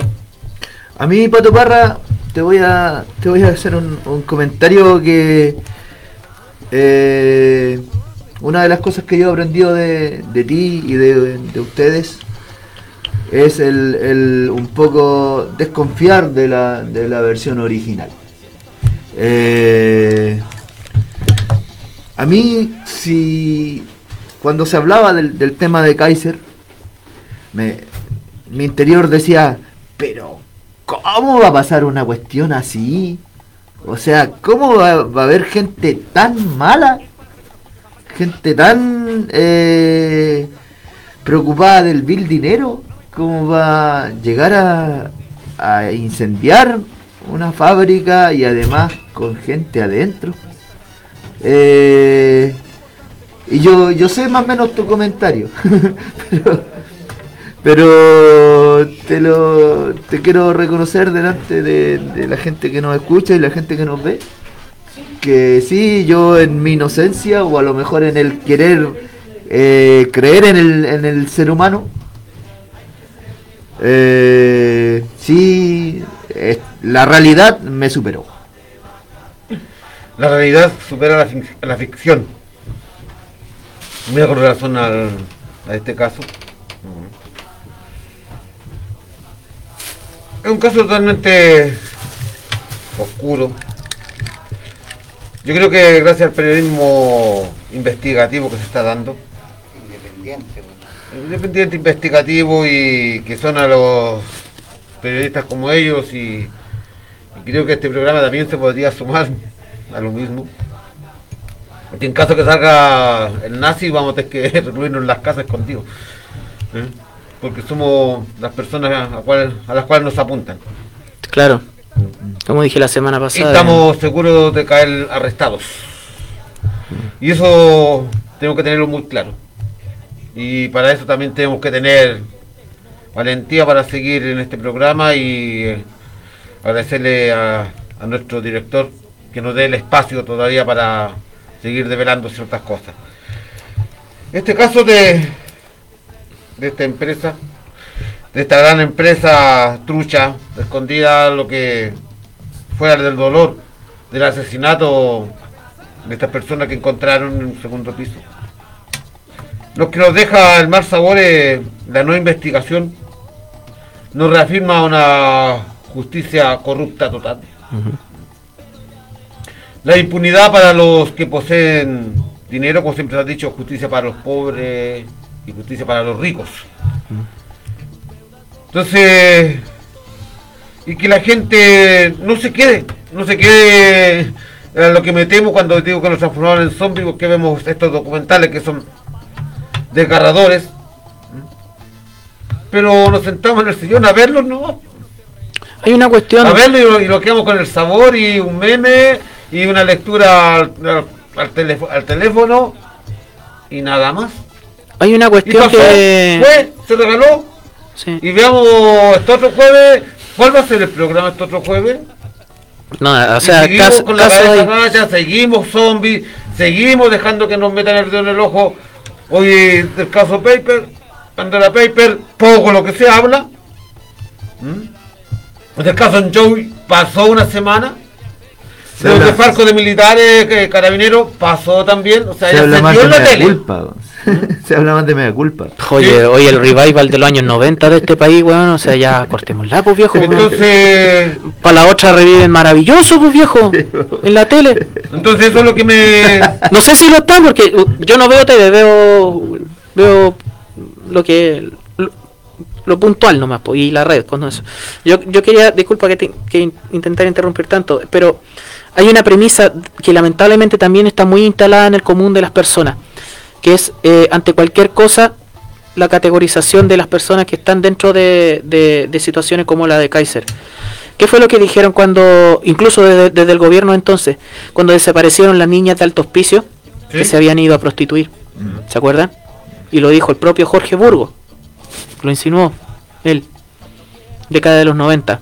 Por eso. ¿Qué, qué fue lo que se instaló? ¿Qué estaban diciendo, por ejemplo, de, la, de, de estas cinco personas que murieron quemadas en Kaiser? Ah, no, murieron que estaban robando. Murieron en ¿Cachai? su ley. Exacto, en su ley, esa hueva tan tan propia de, de personajes tan tan infames. Tan Pero, wea. exacto, tan tan salvaje oeste. Entonces eso es lo que a mí me preocupa, que, eh, que estamos... Un aplauso para los que el periodismo investigativo. Pero cuando yo digo una semana de, de sabor amargo, es por eso. Que nos sentamos a ver los reportajes y son reportajes.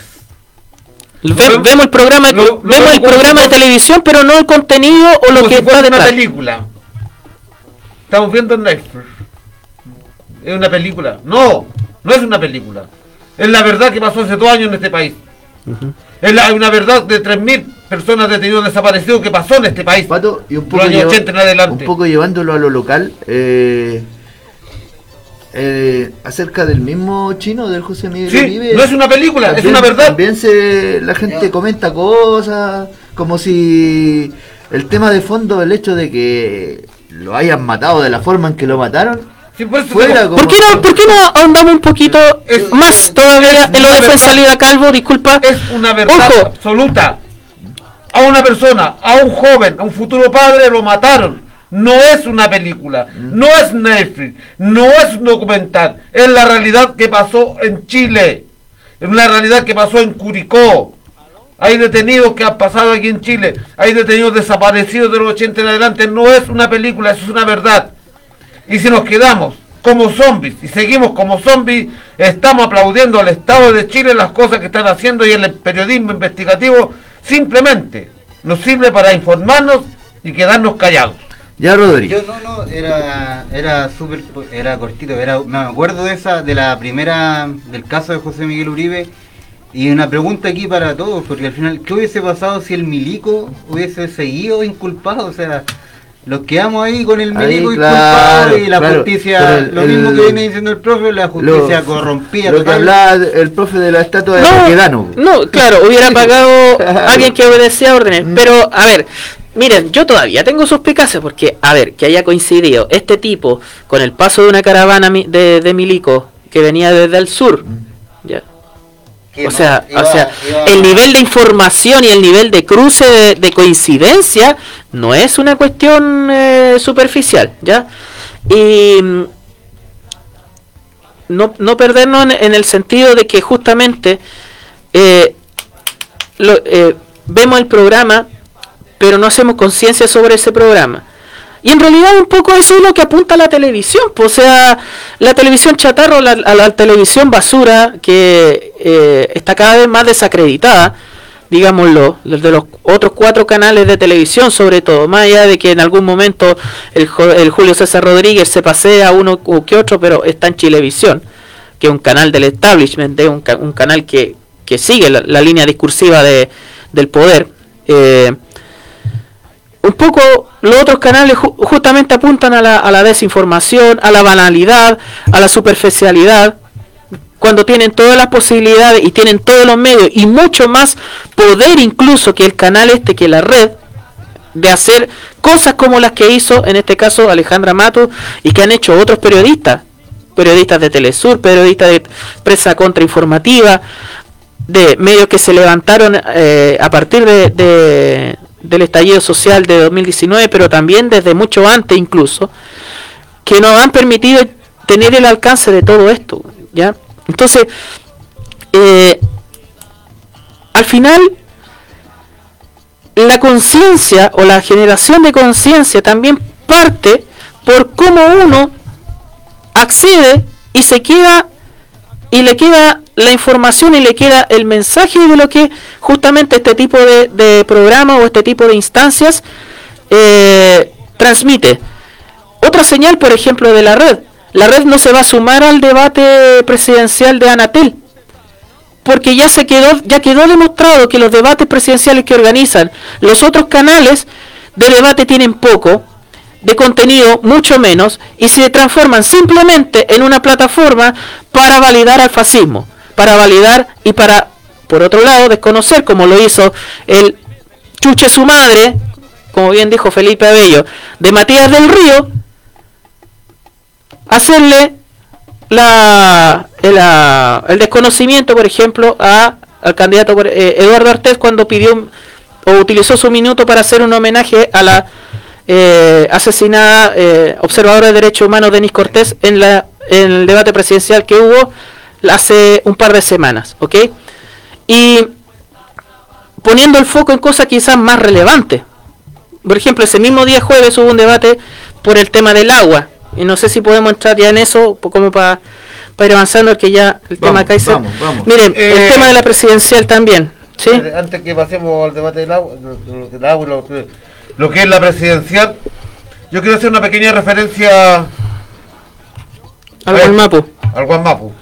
Porque personalmente, para los compañeros que nos ven y nos escuchan, los compañeros que están en la mesa, si pasa un día sábado que no vamos a hablar del Guanmapu y de atropello a los derechos del pueblo originario, no sacamos nada de colgar las banderas del Guanmapu ni de los pueblos originarios.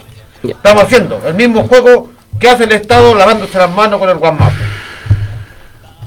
En el Eh, Guanmapu están pasando muchas violaciones a los derechos humanos. El Estado de Chile, bajo estado de excepción, aún siguen quemándose viviendas, vehículos ¿m? y atropellando. ¿Quiénes son? ¿Son las comunidades originarias? ¿No serán las forestales con sus ejércitos no convencionales que tienen, el paramilitarismo que tienen las forestales? En este caso el APRA que está, que está funcionando.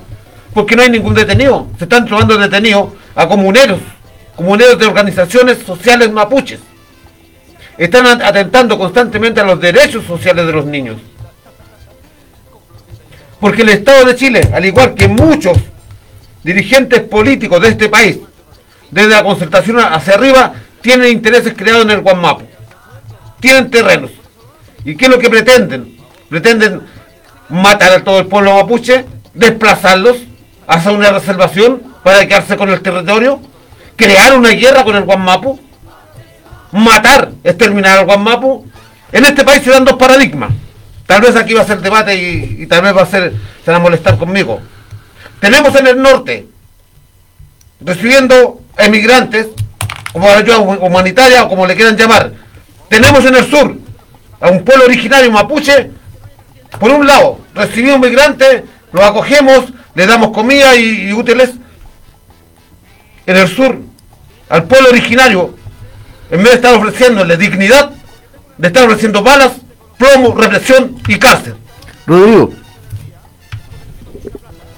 Bueno, lo que delante, hace, bueno, hace un rato atrás eh, hablé sobre el tema del Gualmapu, sobre cómo iban estos imbéciles a, cómo fueron llamados a reprimir y a cuidar predios, más a cuidar forestales, a cuidar los, los a ser servidores de, de los poderes económicos que existen allá. Más que eso, y, ahora, ¿a quién le van a reclamar la derecha fascista? Pues estos grupos, el APRA, eh, y muchos compadres que están ahí como... La multigremial de- Las de empresarios. Claro, si siguen pasando cosas, que no me van a decir que ahora los, los drones no funcionan, las, las cámaras de tele, la, la GoPro o los, o los helicópteros no, no, no hacen la pega. Se llevaron milicos.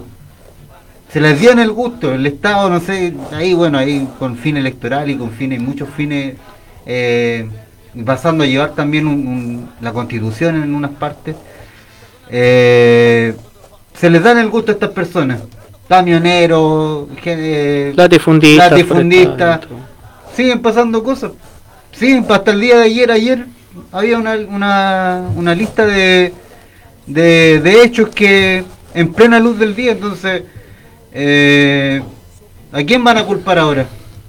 Ya tienen a sus milicos, tienen a sus pacos, tienen a sus PDI. Entonces, dos dedos de frente. La gente ojalá entienda que esto siempre ha sido montaje, han sido sabotaje al pueblo mapuche, a los que realmente eh, sienten la lucha, los que están ahí.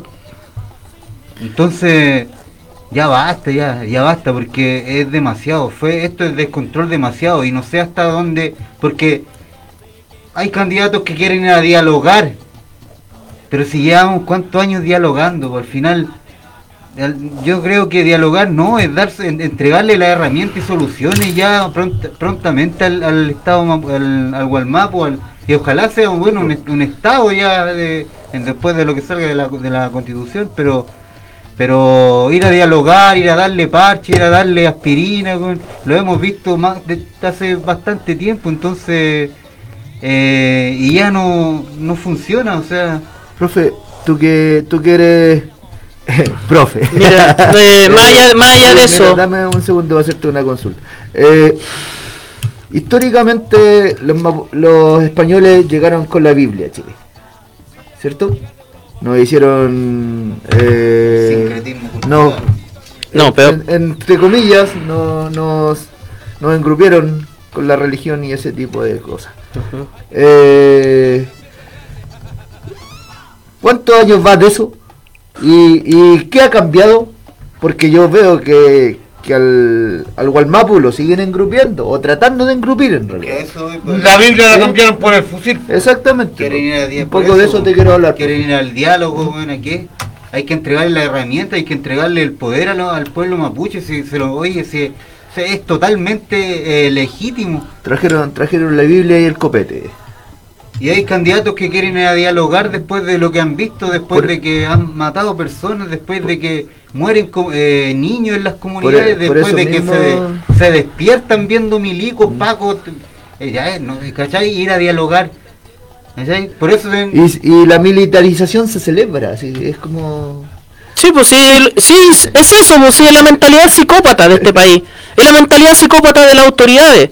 La mentalidad psicópata del nazi de Paine, de todos sus aplaudidores, de gente joven y de gente vieja, que lamentablemente se preocupa más de la bandera que de los que viven en el suelo de la bandera, incluso dentro del pueblo nación mapuche. ¿Ok? Porque lamentablemente el pueblo nación mapuche no tiene la autonomía para poder administrar y eh, llevar adelante su forma de vida en el Estado-Nación chileno, dentro del Estado-Nación chileno. ¿Ok? Cuando hablan de, de medidas efectivas, cosas así, algo muy evidente. La CONADI, dentro del periodo de Piñera, donde por ejemplo Sebastián Sichel era, eh, estuvo en el, en el Ministerio de Desarrollo Social, ocupó apenas el 8% del presupuesto en la compra de tierras el 8%, ¿ok?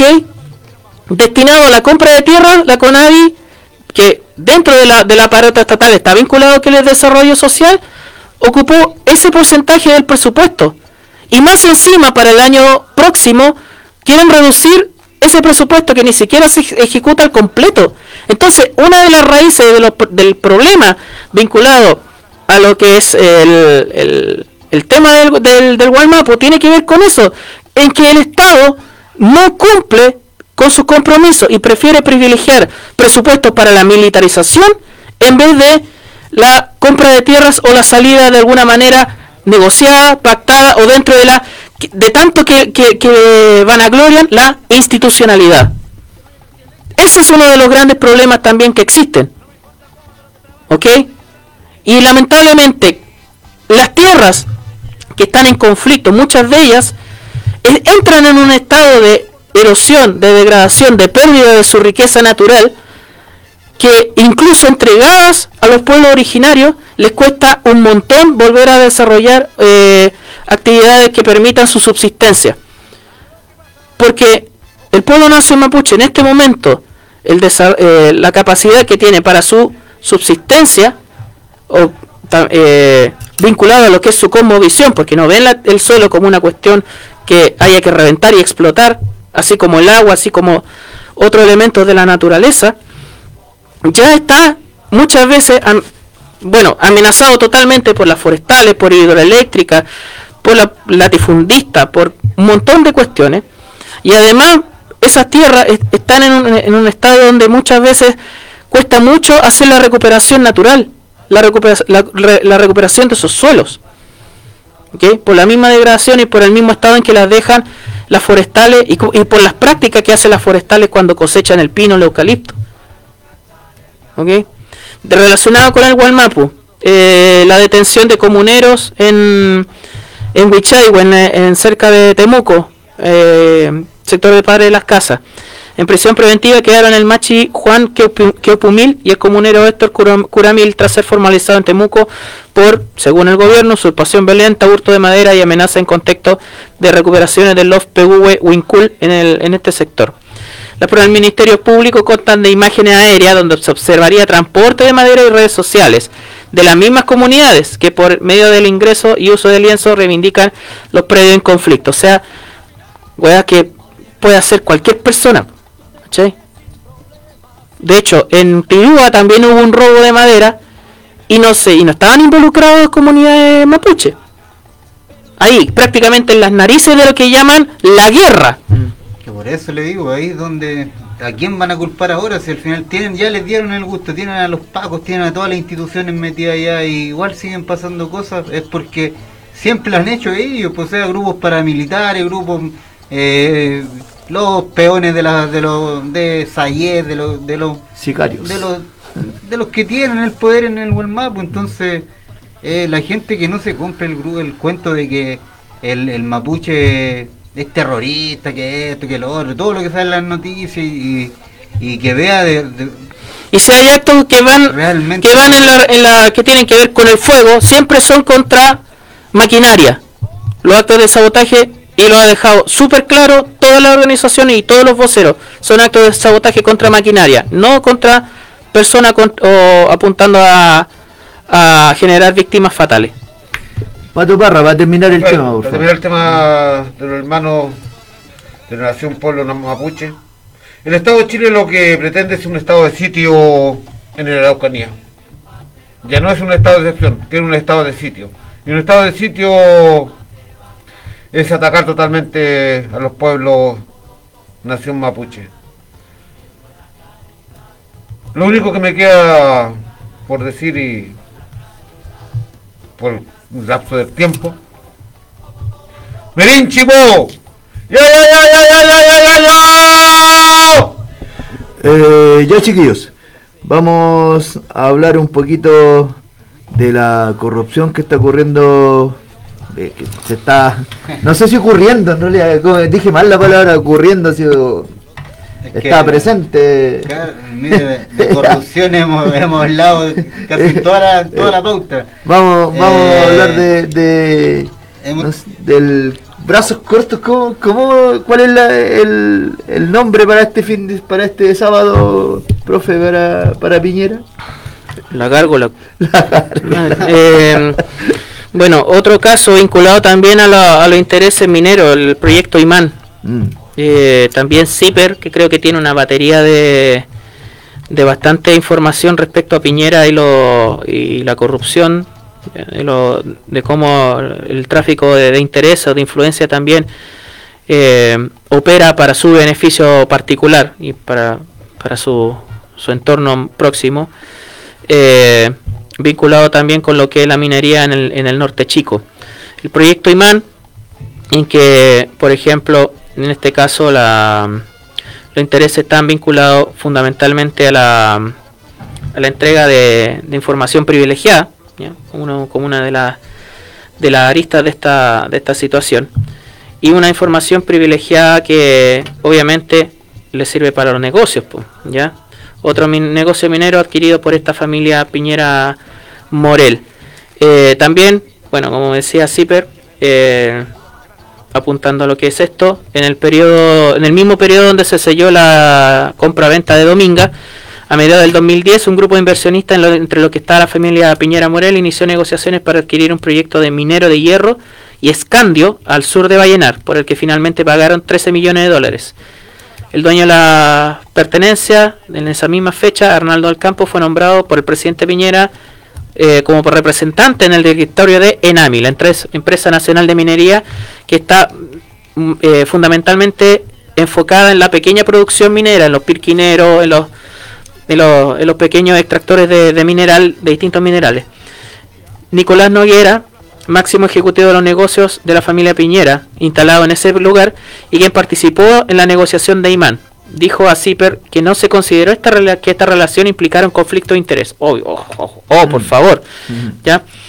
Entonces, muy vinculado a lo que es el proyecto Dominga con lo que es esta, esta situación, aprovechando también la posición privilegiada o el nombramiento que puede tener un mandatario en una empresa que tiene vinculación con el Estado y fundamentalmente con los intereses de los pequeños mineros.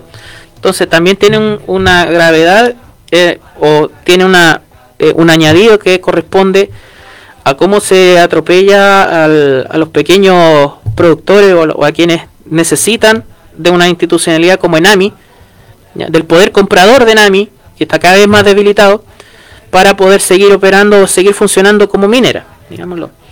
Eh, en, el, en el fondo de inversión de los Piñera Morel participaban obviamente las mismas instituciones que en el caso Dominga, FIT Mediterráneo, y tenían como socio a la familia Delano, uno de los dueños de Penta y amigo histórico de eh, la Gárgola Infame.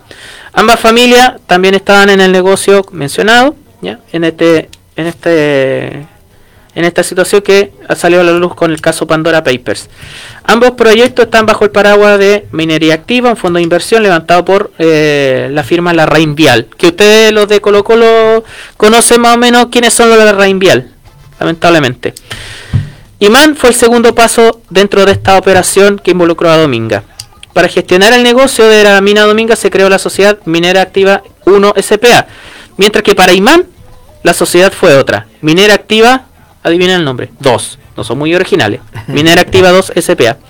Los accionistas eran casi los mismos, ¿ya? Entonces, le- los intereses, ¿ya? Cómo se, se, eh, estos fondos de inversión operaron en el en esta compra y más que nada quizás no la familia presidencial directa que muchos dicen oh que no sabe dónde están los negocios no saben dónde esto porque son otras personas las que se encargan de ello pero esas personas eh, van por orden de de, de Piñera po obviamente no se mandan solos po. y en este y en este caso eh, el de Nicolás Noguera en este proyecto Imán que contemplaba 14 14 concesiones mineras de hierro y escandio que pueden ser extraídos de forma subterránea y a tajo abierto. Son más de 11.200 hectáreas a unos 40 kilómetros de la costa que actualmente están en etapa de exploración. ¿ok? Entonces, de verdad, una más, suma y siguen los robos, suma y siguen las, la- el aprovechamiento por parte de, eh, de Piñera, en este caso a través de, este proyecto Imán, que se concretó eh, un negocio desde el año 2011. O sea, esto tiene prácticamente 10 años de data, casi al mismo tiempo del caso eh, del caso Dominga. Y obviamente la, la moneda, el, el gobierno se estaba defendiendo y todas esas cosas, diciendo de que el presidente no participaba desde 2009, hace 12 años, bla, bla, bla, bla. Pero como decimos, el conflicto de interés está puesto. Otro caso de corrupción, Las Condes. Y ahí podemos... Es que por eso es tan obvio, es tan, es tan obvio si tú... Oye, el primer gobierno de Piñera... Bueno, esto pasó antes, como explica el profe. Pero, ¿cómo confía en una derecha con los... Mira, fíjate en los apellidos, pues, weón. La Raín. Han estado en el Congreso, han estado en negocios. Negocios truchos, negocios turbios, corrupción. De años. Han estado en ese... Bueno, en la Raín asesino que está impune. Eh, otros apellidos que por ahí suenan durante décadas han estado metidos en los mismos negocios junto con Piñera, junto con otros candidatos y le sumas más eh, el, parlamento que tenemos que también eh, bueno el parlamento en esos años y el que y todavía quedan. Que hacen lobby que hacen que trabajan para estos compadres o sea por eso la gente ¿Cómo volver a confiar en un gobierno de derecha o en un, en un en estos o en unos parlamentarios que realmente te andan vendiendo la pesca en las poblaciones que vamos a trabajar por ustedes y todo, pero ve quién los financia. O sea, el mismo Sichel, el mismo Carl, ve los apellidos de quién los financia. O sea, son los mismos güeyes que tienen los negocios turbios, los que hacen, los que corrompen la... eh, se pasan por alto las leyes. eh, han estado in- involucrados en muchos casos, o sea, eh, Sichel, eh, bueno, Sichel... Lobby. Lobby del gas, uno de gas. ellos. Eh, acá lo financian un que era de Gasco, o sea, por eso sumamos y seguimos, pero más allá, somos nosotros los que tenemos ahí el- la, la, el último, la última palabra para decir ya basta, ya no, eliminemos a estos compadres ya de una pura vez y... Sí, pero... Pilar, Pato Parra. Pues, mira, otro caso, o sea... Mira, Ah, Rubilar, sí. la derecha, la derecha, la derecha. Derecha y extrema derecha. Para la gente que nos escucha, que sabemos que son consecuentes con el pensamiento de la radio y el pensamiento de muchos, que de alguna forma comparten nuestro programa. La derecha, ¿qué es lo que es la derecha y la extrema derecha? Anticomunistas. Totalmente anticomunistas. La extrema derecha y la derecha es anticomunista. Pero es un anticomunismo cubano, un anticomunismo venezolano, pero no es un anticomunismo chino. Porque a la derecha chilena y a la extrema chilena, el anticomunismo les dura hasta que se puedan enriquecer del comunismo. Porque como le preguntaban acá, ¿qué pasa con, con- con China que es comunista? No, es que ahí tendríamos que ver, porque hay negocio, porque hay mucha gente, o sea, ahí el comunismo es bueno. Y es tan bueno para ese, para ese tipo de gente. Ustedes se preguntarán para qué cresta traje unas bolsas de eh, verduras congeladas. Además que para el almuerzo. Además para el almuerzo barato. Sí, para hacer, para hacer el, el sofrito del, de los fideos o lo que vamos a hacer más tarde. Bueno, eh, hay que comer. pues. Eh, Dale, dale. Sí. Entonces, em, ¿qué es lo que tengo acá?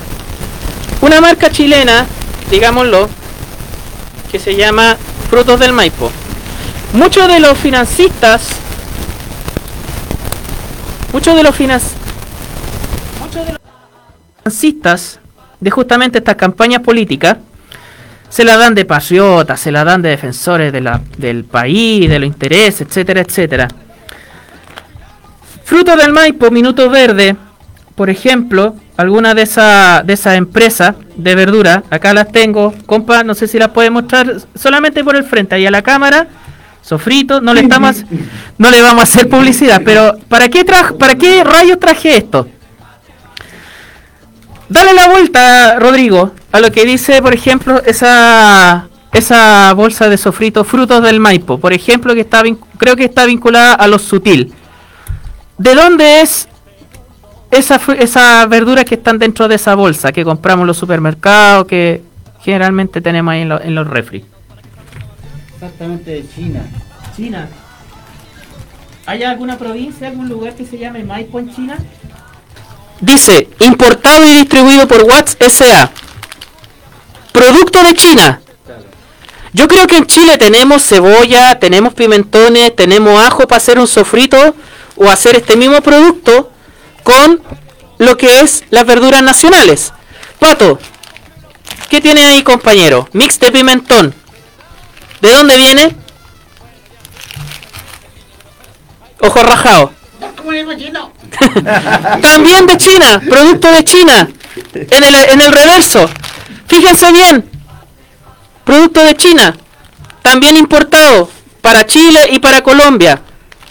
Pimentones rojos, pimentones verdes. ¿Saben a cuánto está el pimentón en la verdulería en los barrios?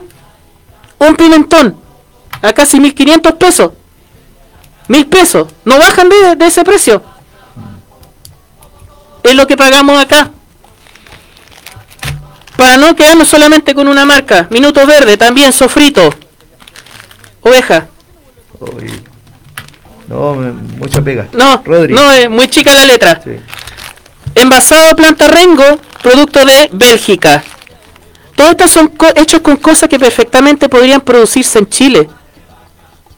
Pero la soberanía, la patria, les sirve solamente para amedrentar, solamente para mantener sus negocios, pero no, por ejemplo, para asegurar de que los productos que consumimos vengan de nuestro suelo.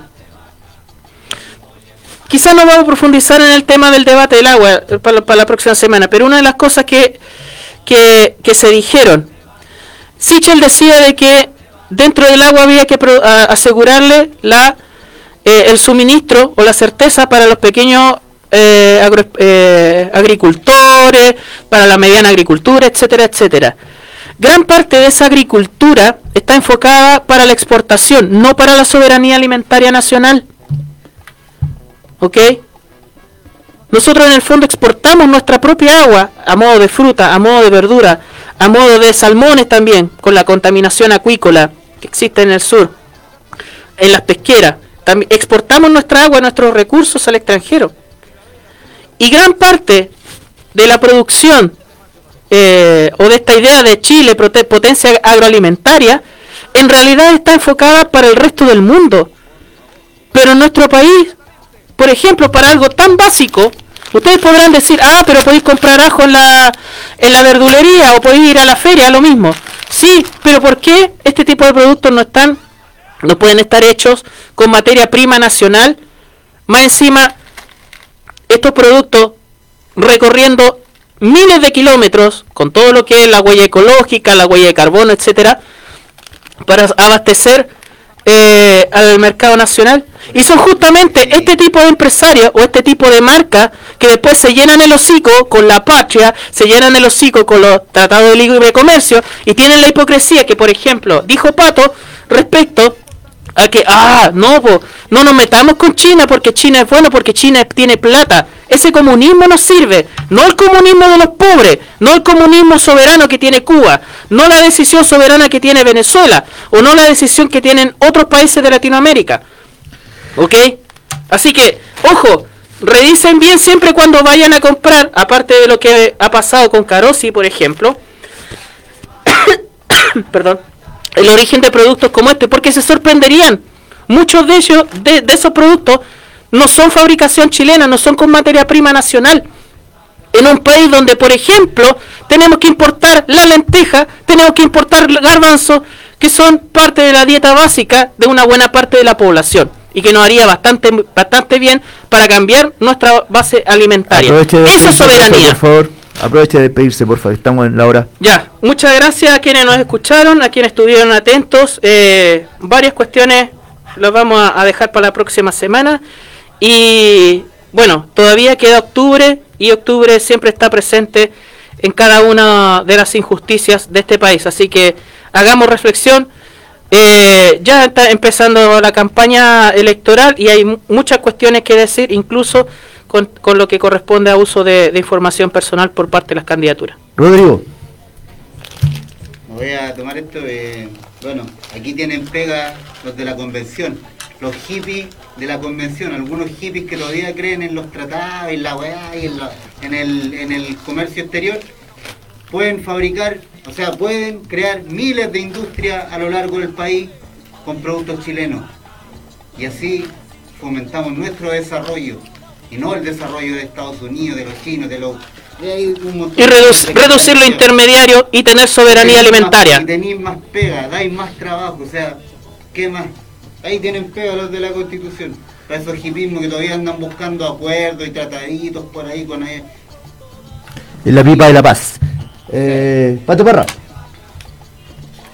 Bueno, para despedirme, agradecer a la gente que, que tuvo la paciencia y el estómago de escucharme y romper un poco mi estado de reflexión con relación al electoral, porque personalmente por Acore rompí mi estado y voy a votar por Vladimir Pulgar, compañero consecuente, así que fuerza a Vladi y fuerza a los grupos que están trabajando por Vladimir Pulgar. Adelante compañero Acore.